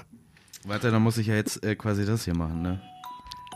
Ja, also die Frage ist jetzt quasi beantwortet, aber dass sie zum Basketball gehört, nur Ja. hast du jemals davon gehört? Scheinbar ja nicht. SPD-Stellung. Mhm. Also ich kann dir, keine Ahnung, ich kann vermuten, was es ist, aber äh, ich kenne es unter anderem Namen. Also ich glaube, wenn ich was vermuten müsste, dann ist es die Triple Threat Stellung. Weil du die gerade Ja, gegoogelt genau. hast. Google ist dein Freund. Ja. Die Triple Threat Stellung Ja. im Basketball ist die deutsche SPD-Stellung. SPD-Stellung. Schießen, passen, dribbeln. Also eine Grundstellung im Basketball, wo man den Ball so hält und sich so hinstellt, dass man in der nächsten Aktion sowohl schießen, passen oder dribbeln kann. Aha, ja. Und das war, ich habe leider nicht die äh, Information, ob das die 500 Euro Frage war oder die eine Million Euro Ich glaube Folge. nicht, dass die 500. Äh, nee, das glaube ich auch nicht. Aber das, ich sage es offen hier an dieser Stelle, ich habe von der SPD-Stellung im Basketball noch nicht gehört. weißt du, wie peinlich das gewesen wäre, Und wenn du sein Telefonjoker gewesen wärst? Nein, oder ich, wenn ich da sitzen würde. Ja, ich ja, denke aber- immer, ich würde da sitzen. Ich dann- meine, wenn du selber da sitzt, dann kannst du ja, dann kannst du ja schnell eingreifen und sagen, Ja. oh, das weiß ich nicht. Ja, ja. Aber wenn der, wenn du Dann der Telefonjoker bist und du wirst so groß angekündigt, ja, aber- ja, da habe ich jetzt einen, der ist seit 29 Jahren kommentiert der Basketball. Da will ich alles, der war sogar ein Ja, der Fechter mu- jetzt. Der hat alles gesehen und dann, Stell dir das mal vor. dann rufen die dich an und so, äh, äh, Dann würde ich dem sagen, pass mal auf, also Basketball kannst du ausschließen, bei den vier Antworten SPD-Stellung gibt es da ei, ei, nicht. ei. Das wäre das Ende, oder? Ja. Das wäre das offizielle Ende. mehr. Aber ich bin froh, dass es auch kein Basti mehr gäbe. Du wusstest es auch nicht. Also es ist nicht nur. Aber ich habe auch nie Basketball im Verein gelernt oder sowas. Ja, damit nicht. Du man das da. kommentierst das, Basti. Du Ja. musst, du musst das eigentlich alles wissen. Ja, dass, äh, dass das offensichtlich nicht so ist, entnehmen sie meinem Twitter-Feed. Also ich sag mal so, wenn die Zombie-Apokalypse kommen sollte, die SPD-Stellung wird es, glaube ich, weitergeben, dann im Ich hab- Basketball. Spielen eigentlich die Leute, die, äh, die man sich aussucht für die Zombie-Apokalypse, dann gegen Zombies? Weil wenn es nur fünf sind, dann ist es ja awkward, Ja, es geht ja, zu spielen. ja, es geht ja erstmal darum, dass man sich wieder vermehrt. Also die fünf Basketballer, die die Zombie-Apokalypse überleben, sollen sich dann mit den fünf Volleyballerinnen, die überlebt haben. Wieso nicht Basketballerinnen? Ja, wir brauchen ja so eine Art Genpool, so eine Mischung. Und die Ach so. da rauskommen, die sollen dann sich mit Ja. den Also Beachvolleyballerinnen. was du sagst, wäre, dass äh, im Fall einer Zombie-Apokalypse würdest du im Prinzip sofort dazu übergehen, so eine Art Eugenik-Overlord zu werden. der einfach anderen Leuten vorschreibt, mit wem sie sich zu vermehren Wow, haben. also ich sag mal so, in unsere Kindeskinder, Kinder, Kinder, Kinder, Ja. für die wird das was ganz Normales sein. Ich bestelle bitte blaue Augen, Scheitel rechts und Hm. Ganzkörper-Haarlosigkeit bei meinem nächsten Baby. Haarlosigkeit. Ja, weiß ich nicht, keine Ahnung. Man, man- alles, man kann sich ja alles zurecht. Dann vielleicht wieder in. Jetzt wäre jetzt wäre es ja genau Jetzt, andersrum. jetzt wäre es andersrum. In 200 Jahren bestellt man sich dann wieder das volle Haar. Okay, ich würde gerne mal in die Zukunft. Würde eher in die Zukunft fahren, als wenn ich eine Zeitreise angeboten bekäme, würde ich eher in die Zukunft fahren. Ist ja auch, wenn man die Relativitätstheorie benutzt, eigentlich die einzige äh, Möglichkeit. Also es gibt ja keine logische, es gibt eine, gäbe theoretisch logische Erklärung, in die Zukunft zu reisen, aber keine in die Vergangenheit zu reisen. Ich dachte, man könnte nicht in die Vergangenheit, Nee, auch geht nicht. weil du kannst ja, das du kannst es ja nur mit der Beschleunigung von Zeit, Ja. also Krümmung, Zeitraumkontinuum. Genau. Also wenn du Krümmungen beschreibst, dann kannst du Krümmungen ja aber auch immer nur vorwärts beschreiben, weil wir diese vierte Dimension ja noch nicht. Mhm. Äh, also es gibt einfach keine logische Erklärung, wieso man in die Vergangenheit reisen können sollte momentan. Okay. Soweit ich weiß. Alex, kommst du bald wieder? Der Basti ist so intelligent. Ich weiß nicht, was ich, ich habe darauf vor, an. ich hab vor zwei Jahren mal ein Buch drüber gelesen und dann wieder weggeworfen. über das Zeitraumkontinuum. Ja, ich habe ich hab tatsächlich versucht, äh, Einsteins Relativitätstheorie, die Originale zu lesen, aber das war unmöglich. Und dann Wie kommst du so, denn auf den Quatsch? Weil ich das interessant finde. Und dann habe ich mir ein Buch gekauft, äh, so Relativitätstheorie Dummies. für Dummies, genau. Das habe ich auch schon mal gesehen. Da gibt's dann so Animationen hier, ein Zwillingsbruder, also Zwillinge und der eine fliegt mit dem Raumschiff los und der andere Ja, bleibt auf genau. der Erde und dann kommt der andere wieder und ist acht Jahre Ja, das ist älter das oder jünger. Beispiel, genau, ja. Was ich übrigens, das kann man übrigens ganz im Ernst, wenn man diesen Wikipedia-Artikel dazu liest, dann versteht man das für ungefähr zwei Sekunden. Ja, ja. Und wenn man es dann wieder erklären sollte, geht's nicht. Ja, das ist die Brechung des Raumzeitkontinuums. Ja, also aber- auch in der Erklärung. Genau. Man kann das nicht. Deine also, Erinnerung reist wieder zurück. Ja. Das, ja, es ist aber es gibt Menschen, die können das auch behalten für immer und Naja, es anderen gibt sogar erklären. Menschen, die forschen daran, die, die nehmen das und sagen, das ist mir noch nicht genau genug. Das ist mir noch nicht kompliziert genug. Müssen wir noch mehr machen. Ja, genau, das reicht nicht. Ja. Quatsch, was Einstein da erzählt hat. so, wir gehen jetzt zum nächsten Gesprächspartner über. Oder haben wir noch, ah, wir könnten noch ganz kurz auf äh, Zuschauerpost eingehen. Das macht Alex ja immer so gerne, das muss ich jetzt übernehmen. Vielen lieben Dank für die zahlreichen Zuschriften zu unserem Gewinnspiel. Die Tabelle zum Jahresende, da sind viele, viele Vorschläge eingegangen, wie die Abschlusstabelle aussehen wird. Der Einsendeschluss ist durch, also das braucht man jetzt nicht mehr zu machen. Ähm, wir werden das alles auswerten. Es gibt viel, viel Feedback zu der ARD-ZDF-Geschichte von letzter Woche. Ich habe aber beschlossen, das jetzt hier an dieser Stelle nicht weiter zu äh, vertiefen. Ich denke, dazu haben wir alles gesagt. Ähm, ich muss mich mit den entsprechenden Leuten auseinandersetzen und das mache ich gerne. Und ähm, ich will ja auch in dem Sinne keinen Streit, um Himmels Willen, sondern ich wollte im Wesentlichen auf etwas aufmerksam machen und eine Diskussion über öffentlich-rechtliches Fernsehen zu führen, das liegt mir eigentlich fern. So, äh, dann habe ich hier noch eine äh, sehr schöne Sache, dass wir genau viel Zuspruch haben für Magenta Sport und die äh, Basketball-WM. Auch dafür Riesensache. Ich, also ich sage Dankeschön für die vielen, vielen Zuschriften. Wir werden das, ich werde das in der kommenden, am kommenden Wochenende, da habe ich nämlich frei, mir nochmal genauer zugute führen und alle Fragen rauskristallisieren, die sich so ergeben haben aus den, wir haben Mails dabei, die sind seitenlang, das ist super toll. Vielen, vielen Dank. Ich lese die alle in aller Ruhe am kommenden Wochenende, wenn ich frei habe und werde die Fragen rausfiltern.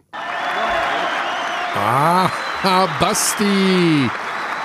Basti lernt das Launchpad. Falls noch Fragen oder auch von mir aus Kritik sein sollte, Abteilung basketball at gmail.com. Dort geht alles rein und wird in dieser Woche von mir gelesen. Ich glaube auch von Alex am Strand. Ich glaube, der kann nicht ohne uns. Ich glaube, er hört uns auch. Wir werden aber nicht sagen, an welchem Strand, das mag er nicht. Äh, Ist auch, finde ich auch Quatsch. Privates bleibt privat, aber Ich hätte Strandmusik da, aber das kommt ja immer erst am Ende. Genau. Das darf man ja jetzt nicht vorher machen. Aber äh, Alex hat jetzt wahrscheinlich seine eigene Strandmusik im Hintergrund einfach. Für den klingt der ganze Podcast, als ob er jetzt gleich enden würde. Ab Minute eins. Ja, genau. Oder er denkt sich jetzt schon zu diesem Zeitpunkt, wie, ihr habt noch einen Gesprächspartner? Ihr habt doch jetzt schon äh, eine Stunde rum oder sowas. Ja, wir haben noch einen Gesprächspartner, denn wir gehen, wir haben es ja gerade schon gesagt, nach Fechter, zu Raster Fechter. Wir haben schon viel über diesen Verein in den letzten Wochen und Monaten gelernt. Über diese unfassbare Geschichte, die sich da abspielt. Tabellen Dritter nach dem aktuellen Stand. Sind sie Dritter, ne? Sind jetzt Dritter. Ja, es ist natürlich immer ein bisschen schwierig, weil die Spiele Ja, genau, so unterschiedliche und, Spiele, genau. schief sind, aber sie sind Dritter aktuell, ja. Also, Also, das wäre schon, und erste Runde wäre dann gegen den Sechsten, das ist momentan, äh, die Telekom Baskets Bonn. Telekom Allerdings ist das ja alles ist alles durcheinander noch. Ja. Also, wenn man jetzt die Niederlagen nimmt, dann wäre theoretisch Alba äh, noch vor ihnen, wenn man, wenn man Ja. damit rechnet, dass Alba ja, halt genau. diese Spiele gewinnt, ähm, genauso wie Bamberg. Also sind sie, wenn man davon ausgeht, dass Bamberg zwei, die zwei Spiele, äh, die sie weniger haben, gewinnt und Alba die drei Spiele, die sie weniger haben, dann wären sie Fünfter. Ähm, aber die müssen die Spiele natürlich auch erstmal gewinnen. Mhm. Okay, dann wäre Bamberg Vierter, dann wäre Bamberg Fechter auch eine mögliche Erstrundenkonstellation. Das wäre hochinteressant. So, wow. No Defense gegen All Defense. Also die Vorfreude auf die Playoffs steigt auch jetzt schon, obwohl wir noch ja, zwei Monate hin haben, um Himmels Willen. Aber mal ganz im Ernst, diese Saison hat irgendwie Fahrt aufgenommen, finde ich. Also da war in den ersten Wochen dachte ich so, okay, diese Saison wird viel über Basketball-Nationalmannschaft gehen, Qualifier, WM und sowas und die Bayern werden alles in Grund und Boden spielen, äh, in der BBL und Abstieg, hm, mal gucken. Jetzt ist oben wie unten ist alles in wilder Aufregung, also auch ja natürlich am Tabellenende. Bremerhaven gewinnt, äh, Jena ist auch mittendrin wieder im Strudel mit der Verletzung von Williams. Müssen wir vielleicht kurz noch mal, noch mal drauf eingehen. Der letzte Wurf von Julius Jenkins, faul oder nicht faul für dich? Gut, ich habe das nur einmal gesehen Ja. und ähm, hätte jetzt gesagt kein Foul, aber ich, es gibt wohl auch Stimmen, die sagen, es war Ja. Foul.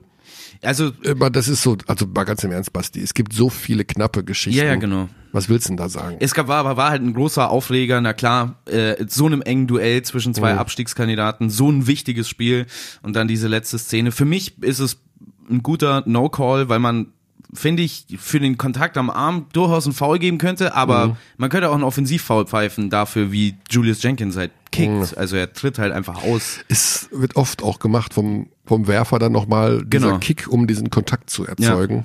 Obwohl das eigentlich immer sehr offensichtlich eben, Ja. naja.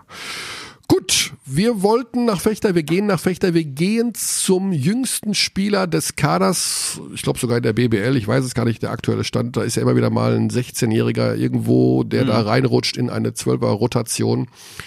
Aber in dem Fall ist die Geschichte natürlich besonders schön, weil Luke van Sloten, so heißt der junge Herr, mit dem wir gleich reden werden, auch den letzten Korb des Spiels erzielt hat. Er war nur wenige Sekunden auf dem Feld und bekommt in der letzten Aktion den Ball Fastbreak, Dunking, Sirene, Jubel, deutschen Meister geschlagen. Ich meine, viel schöner geht's eigentlich nicht und deswegen freuen wir uns auf Luke van Sloten.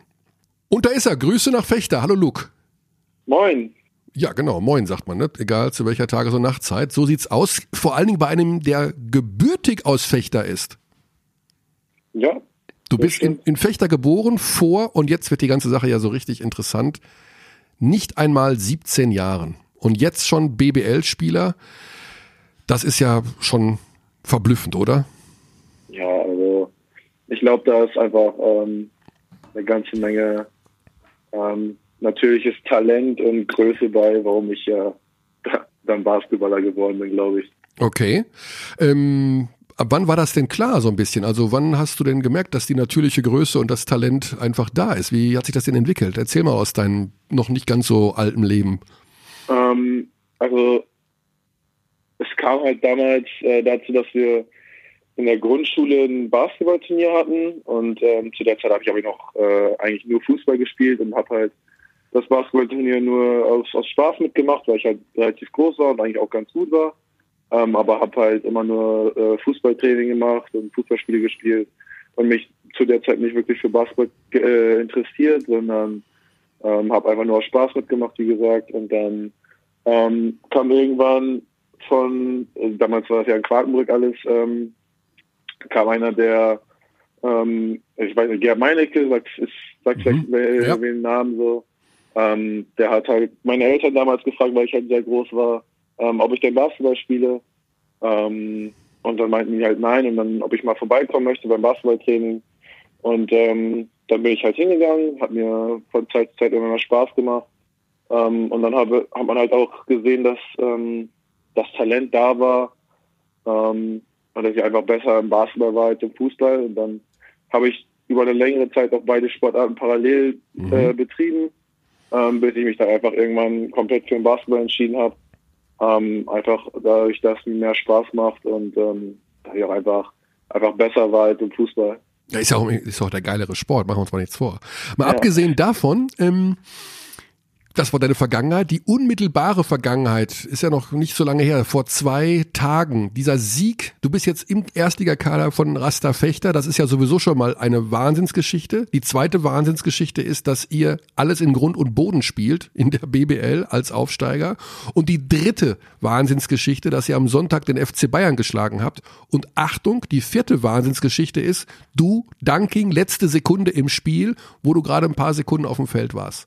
Jetzt erzähl doch mal, wie das für dich war, dieses Spiel zu erleben und diese Situation zum Schluss dieser Partie.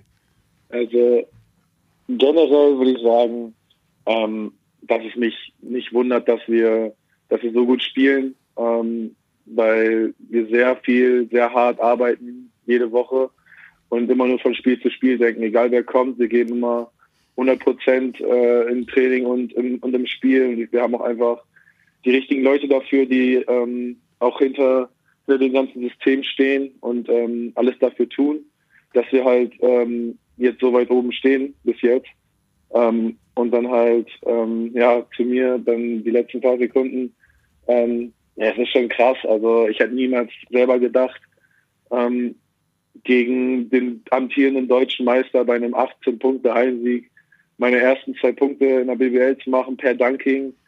Ähm, aber ich glaube, das war einfach noch so die Kirsche auf der Torte ähm, von dem ganzen Spiel, was einfach eine mega Mannschaftsleistung war ähm, und gezeigt hat, dass wir halt mit jedem Team mithalten können, dass wir gegen jedes Team äh, spielen können und nicht, äh, wie viele wahrscheinlich dachten, besonders mit der Vorgeschichte von den letzten zwei BBL-Saisons ähm, wieder klanglos absteigen, mhm. sondern ähm, ich glaube, die ganze harte Arbeit sieht man jetzt und das, das zahlt sich auch aus. Hm, er spricht schon wie ein großer. Also man denkt von Spiel zu Spiel und das Team steht im Vordergrund. Das ehrt dich sehr. Äh, du darfst aber mit 16 Jahren auch noch ein bisschen rumspinnen. Das soll dir äh, durchaus gestattet sein. Denn dein Name fällt natürlich auch, logischerweise, du bist ja auch im U-Kader, U18 zum Beispiel, äh, immer wieder im erweiterten Kreis dieser Auswahlteams. Hm, ganz klar müssen wir dich da fragen, was denn so Wünsche, Träume und Ziele sind. Gibt's die? Oder denkst du tatsächlich nur von Spiel zu Spiel? Ähm, also für mich ist jetzt, ähm, ich, ich denke kurzfristig, sage ich mal. Natürlich hat man langfristige Ziele. Also mein, mein Ziel, mein Traum ist natürlich, glaube ich, wie jeder deutsche Basketballer, der ähm, schon so weit oben spielt, ähm, irgendwann in die NBA zu gehen.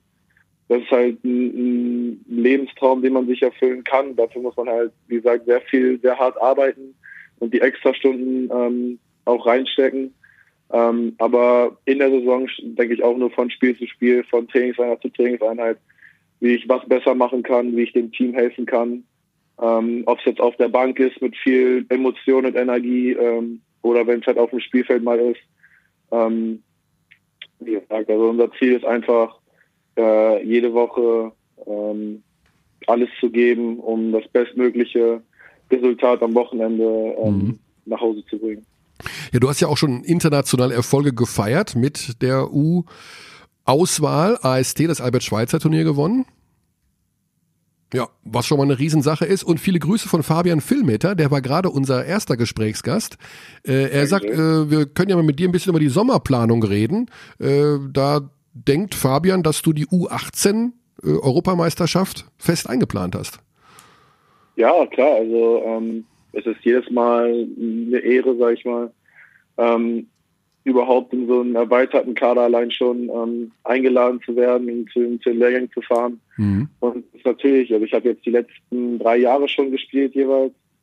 Ähm, es ist immer, immer eine große Ehre, ähm, da mitzufahren, für Deutschland zu spielen.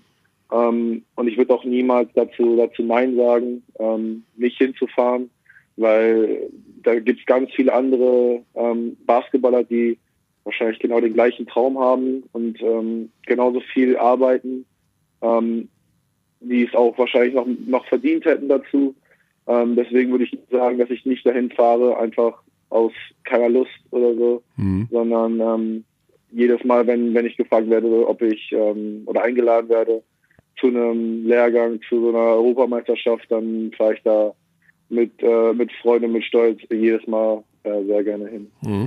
Klingt sehr professionell. Wie ist das denn eigentlich so? Du hast ja den NBA-Traum gerade schon erwähnt. Wir haben mit Fabian vorhin drüber gesprochen, wenn er Jungs wie dich trainiert, ob er ihnen die NBA-Flauseln, Flausen sowas wie, ich habe gesehen, wie James Harden spielt, das will ich jetzt auch so machen, austreiben muss oder ob die Jungs total diszipliniert sind. Wie ist das denn bei dir? Schaust du NBA, guckst dir Moves ab oder Taktiken und gehst damit auch in dein Spiel bis der Trainer sagt, jetzt mach mal hier nicht einen auf James Harden, sondern mach mal jetzt hier Blockstellen und Team und äh, Pick and Roll. Ähm, hast du deine ja, also wie, find, wie, ist das bei find, dir? Ähm, ich bin generell, also ich gucke ich guck NBA auch, mhm. also mhm. ähm, auch live äh, ab und zu mal so die Spiele. Ähm, aber ich bin halt eher ein größerer Fan von europäischem Basketball. Ah. Also Leute wie, ähm, wie Luka Doncic, der jetzt in der NBA spielt, ähm, der hat halt, oder ich finde halt sein Spiel mit am, mit am schönsten oder am, am smoothesten einfach, weil der halt aus Europa kommt und viel gelernt hat, weil ich glaube, in einem Club wie Real Madrid ist halt so, ähm, das ist schon was anderes als NBA. Ich finde europäischen Basketball, wie gesagt, schöner, also nicht so viel äh, eins gegen eins oder sowas, sondern ähm, ich bin da eher ein Freund von, von Ball Movement, von, von Taktikspielchen. Ähm, anstatt von so einem 1 gegen 1 ähm, Gespiele. Also das ehrt dich ja noch mehr, Luke, muss ich ja ganz ehrlich sagen. Aber trotzdem ist dieser NBA-Traum da, einfach weil es so, ja, du bist noch so jung, also du hast noch, bist ja tatsächlich erst 16. Wie, wie entsteht dann dieser NBA-Traum? Also durch das Wissen, dass das die Ähm. besten Spieler sind, aber auch durch diese, diesen Glamour, der das Ganze umgibt oder einfach durch diese sakrisch viele Kohle, die man da verdienen kann? Ähm, also für mich ist einfach, ähm, es wird ja immer gesagt, die besten Spieler spielen in der NBA und ähm, so Leute wie zum Beispiel Isaiah, den ich natürlich auch, auch kenne, ähm, zu sehen, dass solche Leute das in die NBA schaffen, ähm, das ist für mich immer wieder so ein Ansporn auch, es, es selbst zu schaffen, ähm, einfach um sich auch mit anderen zu messen. Ähm, und dann, wie gesagt, die besten Spieler spielen in der NBA ähm, und einfach sich mit denen zu messen, zu, nicht zu vergleichen, aber einfach gegen die zu spielen und wahrscheinlich auch einfach das Drumherum äh, mit, mit Reisen und alles ist halt ähm, eine Erfahrung wert, glaube ich. Mhm. Ähm, und so entsteht halt ein Traum. Und äh, wenn, man, wenn man früh mitbekommt, natürlich, dass die NBA ähm, die beste Liga ist, ähm, man will natürlich immer der Beste sein, äh, wie, so gut sein, wie es geht. Und wenn es ähm, bis zur NBA äh, geht, dann will man natürlich auch dahin kommen. Du hast gerade schon Isaiah Hartenstein angesprochen, natürlich gemeinsame Vergangenheit bei Quakenbrück. Jetzt hat Hartenstein natürlich eine sehr bewegte Karriere gemacht, ne? Also äh, aus Deutschland nach Litauen, dann G-League, dann wieder NBA, dann wieder G-League zurück. Hast du mit ihm über diese Perspektive schon mal gesprochen? Also hat er dir zum Beispiel sowas gesagt wie, Junge, bleib lieber noch ein Jahr länger in Europa oder sowas? Ähm, nee, also selber habe ich nicht, nicht mit ihm gesprochen, aber ähm, ich äh, beobachte natürlich ähm, seine Performances auch. Und ähm, für mich steht auch zum Beispiel sowas wie College nicht in Frage. Ähm, ich Oh. möchte lieber in Europa bleiben, ähm, ob es jetzt innerhalb Deutschland ist oder auch im Ausland. Ähm, einfach hier mein, mein Spiel entwickeln, ähm, um dann quasi von, von hier aus zu, äh, meinen Weg zu gehen. Ob es dann in die, in die NBA reicht, ähm, wird man dann sehen, wenn, wenn ich wenn ich hart genug arbeite, hoffe ich natürlich, dass es, dass es soweit kommt. Ähm, aber sonst, ähm, Ja, ist ganz interessant, Luke, weil natürlich der DBB sich sehr bemüht, in den vergangenen Jahren auch su super, super viel äh, dazu mitgearbeitet hat, Spieler wie dich hier in Deutschland zu behalten und hier zu entwickeln, statt auf irgendeinem fremden College, wo man unter Umständen ja auch gar nicht artgerecht eingesetzt wird. Ne? Es gibt ja auch viele Beispiele, äh, Richie Freudenberg zum Beispiel, kann ich mich erinnern, äh, die da versauert sind auf dem College und die einfach nicht richtig gefördert wurden. ja, also ähm, ich denke, jetzt hier in Fechter habe ich besonders eine sehr, sehr, sehr gute Situation. Mhm. Ähm, ich meine, mit 16 Jahren können, glaube ich, nicht viele sagen, dass sie äh, so gut in den BBL-Kader integriert werden, Mhm. unter so einem guten Coach, mit, äh, mit richtig guten Spielern, mit guten Teammates, die sich auch um einen kümmern. Ähm, deswegen glaube ich, dass ich hier ähm, eine sehr, sehr gelungene und sehr komfortable Situation habe und ähm, die mich weit bringen kann. Und ich bin auch, bin auch froh, dass ich dann hier meinen äh, Weg gehen werde. Ja, also du hast natürlich den großen Vorteil, dann bei einem Verein wie Fechter sicherlich dann auch in absehbarer Zeit in Zukunft viel Spielanteile zu bekommen. Und das ist ja das, was wir als äh, Beobachter immer wieder feststellen, dass euch jungen Leuten das vor allen Dingen gut tut. Ne? Viel Spielanteile, viel Verantwortung. Und da hast du in Fechter sicherlich ein, ein perfektes äh, Surrounding. Das ist natürlich schon mal eine Riesengeschichte. Ja, eine Erfolgsstory ohne Ende. Jetzt äh, schaust du deine, schaut ihr so jeden Tag so auf die Tabelle immer noch auch oder wie ist das so? Oder doch lieber auf Ähm. die Plays, die der Gegner am nächsten Wochenende läuft? Weil das ist tatsächlich die ungewöhnlichste Situation für einen Aufsteiger, die wir in den letzten Jahren, Jahrzehnten erlebt haben. Das ist schon was fast Einmaliges. Aber ich mag das auch, wie du sagst, es ist für euch gar nicht mehr so äh, fremd, weil ihr euch einfach ja bewusst seid, wie stark und wie gut ihr Basketball spielen könnt. Ja, ja, also ähm, natürlich guckt man auf die Tabelle und denkt sich so, krass, ähm, dass wir so weit oben stehen, was ich glaube 90 Prozent in, in Deutschland wahrscheinlich an, an Basketball äh, Mitverfolgern wahrscheinlich nicht gedacht hätten. Ähm, aber die Leute, die bei uns äh, in der Organisation arbeiten, ähm, die Trainer, die, die Spieler, ähm, haben an, von Anfang an dran geglaubt. Also wir haben immer an uns, an, äh, an uns geglaubt, dass wir halt gut spielen und ähm, wir spielen einfach nach unseren Prinzipien, spielen unseren, unseren Schuh jedes Mal. Ähm, einfach so, wie wir, wie wir können, immer mit 100 Prozent. Und ähm, wir, wir, wir konzentrieren uns nur auf uns. Ähm, wir konzentrieren uns nicht viel auf den Gegner. Wir versuchen immer das, was wir machen, bis zur Perfektion zu machen. Ähm, und ich glaube, dass es, wie gesagt, sehr viel, sehr viel harte Arbeit ist. Und ähm, am Anfang der Saison war es natürlich auch ein bisschen schwerer, man musste sich so einfinden. Ähm, aber jetzt über die Saison sind wir zu so, zu so einer, sind schon quasi Brüder, sage ich mal. Ähm, oh, das ist schön. Die sich alle sehr, sehr gut verstehen und sehr gut auch auf dem Spielfeld verstehen und wissen, was sie machen. Und da herrscht auch äh, ganz selten vielleicht mal irgendwie ähm, Zoff oder so, sondern wir muntern uns gegenseitig auf, wenn irgendwas falsch gelaufen ist. Ähm, also die Teamchemie stimmt auf jeden Fall. Wenn wir uns äh, jetzt nicht äh, nur auf euch als Kollektiv, sondern mal als äh, auf dich als Spieler konzentrieren. Du bist um die, du bist zwei Meter drei groß, ist das richtig? Ja. Ähm, hast damit ja eigentlich die perfekte Größe, um in der im modernen Basketball eigentlich die drei, die vier und vielleicht in manchen Systemen sogar die fünf zu spielen. Was würdest du denn sagen, fehlt deinem Spiel? Was sind Skills, an denen du gerade arbeitest? Ähm, also generell, man kann natürlich alles immer verbessern. Ähm, was mir, glaube ich, gerade am meisten, ja, was heißt Sorgen woran ich viel arbeiten möchte, ist, ist mein Wurf, dass der, dass der konstant wird. Ähm, dann mein Ballhandling, ich möchte viel aus dem, also selber aus dem Pick and Roll spielen können. Ich meine, mit TJ Bray haben wir, glaube ich, einen der besten Pick and Roll Spieler der Liga, ähm, von dem man auch viel, viel lernen kann. Ähm, dann natürlich meine Defense mit meiner Größe, ähm, dass ich da sehr explosiv in der, in der Defense sein kann und auch äh, verschiedene Positionen verteidigen kann.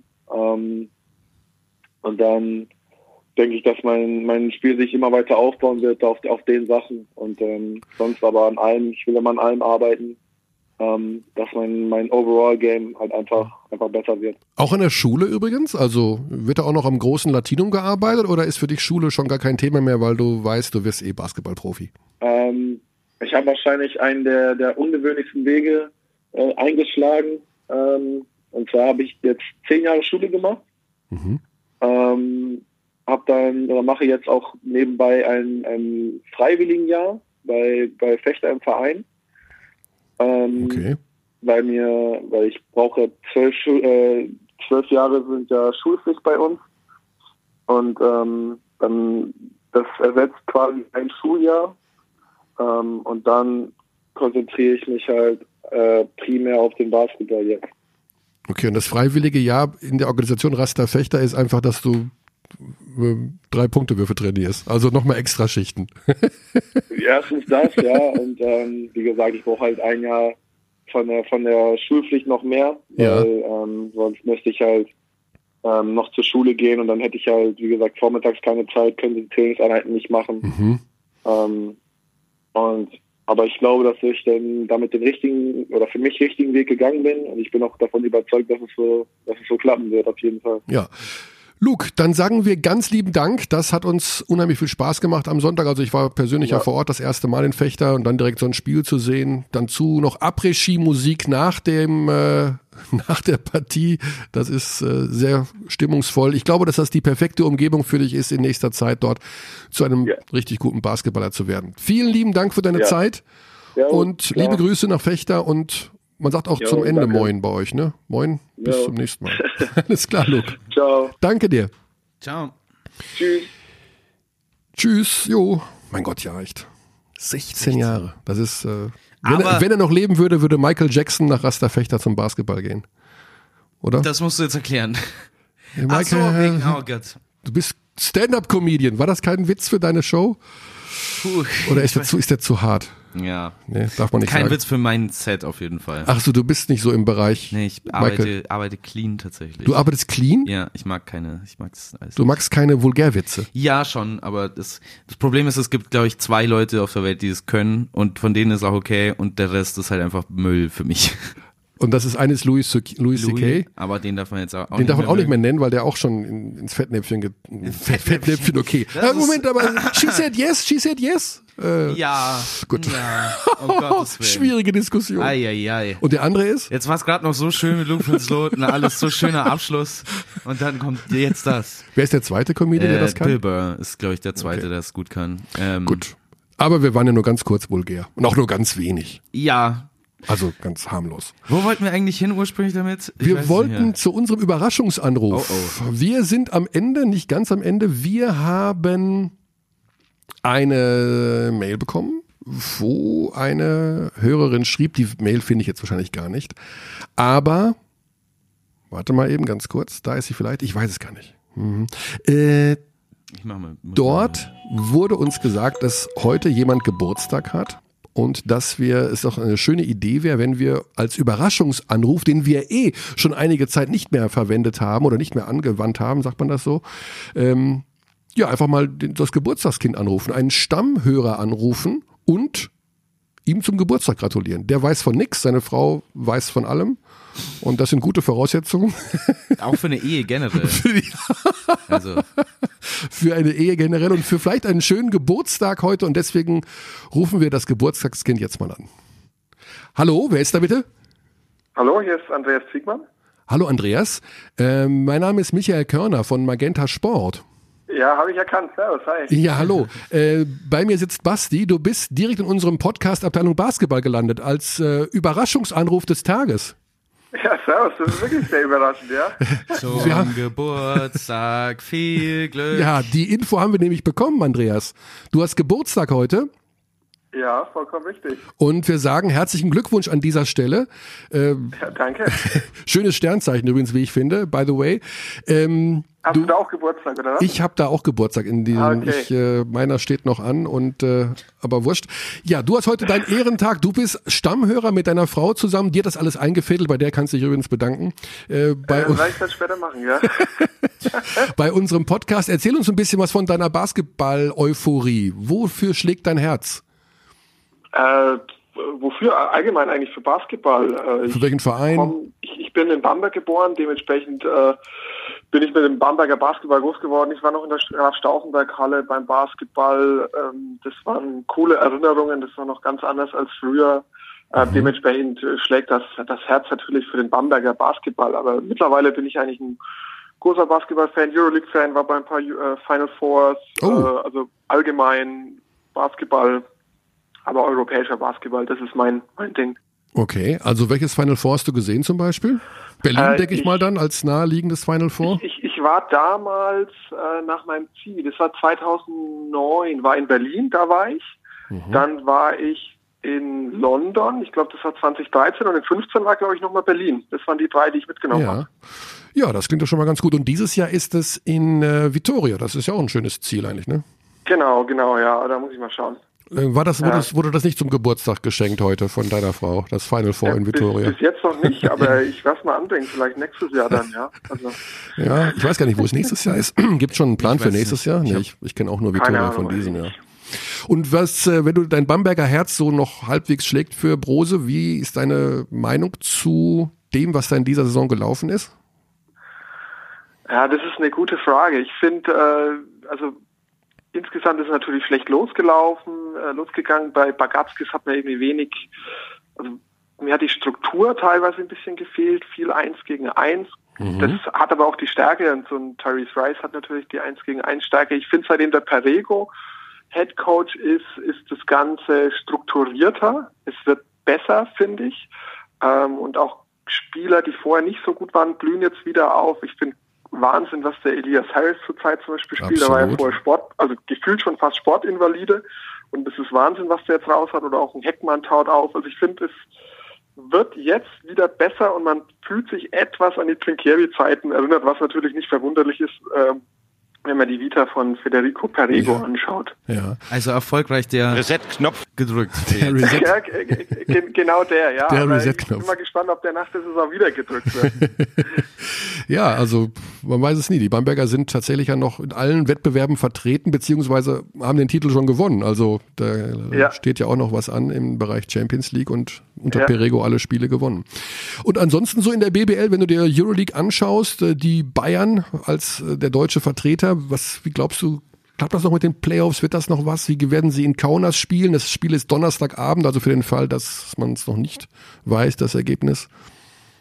Ja, das wird, glaube ich, äh, hart jetzt noch. Das mit Maccabi war ein bisschen äh, sch- schade und krass fand ich, wie sie da, wie sie da verloren haben. Das Spiel habe ich gesehen. Mhm. Ähm, das das wäre auf jeden Fall sehr wichtig gewesen. Kaunas darf man, finde ich, nicht unterschätzen. Die, die können immer gefühlt einen, einen raushauen. Ähm, vor allem das Spiel ist in Kaunas, oder? Das Spiel ist in Kaunas, ja. Donnerstag Ja. 1845. Ja, also von daher ist das auch nochmal, glaube ich, äh, also die müssen schon kämpfen. Ich, ich traue es ihnen ehrlich gesagt zu, dass sie es schaffen, aber jetzt auch wieder gegen Fechter eine ganz schöne Schlappe gekriegt. Ja. Äh, bin ich mal gespannt, ob sie jetzt A einbrechen oder die Kurve kriegen. Das kann auch die Mannschaft natürlich jetzt nochmal richtig zusammenschweißen und nochmal stärken und dass sie dann Richtung Playoffs angreifen. Fände ich cool, dass wenn endlich mal eine deutsche Mannschaft auch die Playoffs schaffen würde, auch wenn das den BBL-Spielplan dann vielleicht durcheinander haut, aber Sprichst ein sehr sensibles Thema an, Ja. Andreas. Also ich glaube, dass man in Köln in den Büros zittert für den Fall, dass die Münchner in die Ja, Euroleague alle zittern Playoffs heute. kommen. Und heute auch noch. Also da gibt's Ja. auch noch mal ein Terminproblem mit äh, den Würzburgern, wenn die ins Halbfinale der, des FIBA Europe Cups kommen. Aber das ist noch mal ein Spezialthema. ja, der Spielplan, der berühmte. Andreas, ich wünsche dir, wir wünschen dir einen fantastischen Geburtstag. Äh, man hat gemerkt, dass du viel Ahnung vom Basketball hast. Bleib uns treu als Hörer erhalten. Deine Frau Janina Ja, natürlich definitiv. auch. Ne? Also äh, bleibt uns treu, schaut weiter Basketball bei Magenta Sport. Nicht vergessen, den Urlaub dieses Jahr nicht zwischen dem 31. August und 15. September buchen. das ist Fakt. Äh, die Weltmeisterschaft muss her bei dem Kader. Ja. Oder eben in China den Urlaub verbringen. Das kann natürlich auch, ich weiß nicht, ob das so. Aber in China und trotzdem über Magenta Sport schauen, bitte. Ich weiß nicht, ob Ja, das vom genau, Internet, ja, ja. da- ob das, äh, ob die Chinesen das Geoblocking Internet. in China VPN. von Magenta Sport, oder? Oh, das, äh, wow. Nicht keine Spezialthemen bitte, Andreas. also am besten bleibt man in Deutschland und schaut's da. Aber ich Das weiß ich auch. Ich, ich äh, kann da wirklich nicht genau. Ich weiß gar nicht, die Chinesen das Internet freischalten dann für. Natürlich. Die Chinesen sind doch, ist doch freies Land, oder? Hm. Auch ein schwieriges Thema. Okay, Ja. Andreas, ganz lieben Dank für deine netten Worte und viele Grüße an deine Frau und ich hoffe, ihr habt euch, äh, ja, habt noch einen schönen Tag und feiert ordentlich. Ja, danke gleichfalls. Der wievielte Geburtstag war es? Darf ich das, dürfen wir das noch wissen? Der wievielte Geburtstag war es? Äh, 30 wäre ich heute. Ach, die eine runde Zahl auch noch. 30? Ja, ja. Oh, 30. Ich glaube, deswegen hat sie es wahrscheinlich eingefädelt, sonst Ja. hätte sie das nicht gemacht. So wichtig bin ich jetzt nicht, dass ich hier vom Podcast angerufen werden muss. Nein, nein, nein, aber wir fanden 30 natürlich eine ganz schöne Zahl. Oh, da war ich, damals habe ich, ich habe ein bisschen überlegt, oh, man ist da nicht mehr ganz jung, aber auch noch nicht so richtig alt. aber Das ist, Äh, Du hast ja selber gerade schon ge- gesagt, damals. Damals, ja. ja, es ist tatsächlich 20 Jahre her. Es ist unfassbar, Oh, oh. wie das vergeht. was würdest du sagen, wo, also äh, auf welcher Stelle das Power Ranking der schönsten Geschenke, die dir deine Frau bisher gegeben hat? Wo landet Michael Körner? Da muss ich ja die Elf sagen, oder? Alles klar. So, das war's. Andreas, lieben Dank. Alles Gute und viel Spaß heute noch. ja, danke auch. Jo. Ciao. So, da hat's doch mal ordentlich gemenschelt hinten raus, oder? Ah ja, schön. Mein Herz, mein Herz hat sich erwärmt, vor allen Dingen nach, nach, dem, nach dem kurzen Abschweifer auf zu Louis vorher. Wir sollten lieber schnell hier. Schnell die Aloha-Taste Ja. drücken, bevor wir nochmal zu Michael Jackson zurückkehren. Äh, nein, wir wollen es menschlich ausklingen lassen. Wir wollen ähm, ja, uns erfreuen an den schönen Dingen des Lebens, an Geburtstagen, an Rasterfechter und an Alex Dehans Urlaub. Natürlich. Alex Dechans Urlaub, an deine wunderbare Vertretung mal wieder. Auch nächste Woche wirst du hier sitzen. Außer ich werde rausgewählt von den, äh, vom Publikum. Oder es kommt die Zombie-Apokalypse. Oder es kommt die Zombie-Apokalypse. Und du wirst es nicht überleben. Ich meine, ein Zombie könnte das ähnlich gut kommoderieren, wie ich finde. also ich habe jetzt nicht Vielleicht so ist, also ich, ich weiß nicht, ob ich lieber einen Zombie angucken möchte oder dich. Mm, ich habe mich ich, noch nicht entschieden. Ich hätte eine deutliche Wahl, eine eindeutige Wahl. die Zombie-Apokalypse. Ich hoffe, ich kann heute Nacht gut schlafen. Gut. Alles klar, das war's. Bis nächste Woche Dienstag. Gute Zeit. Bis dann. We treat people here with complete respect. This is Germany.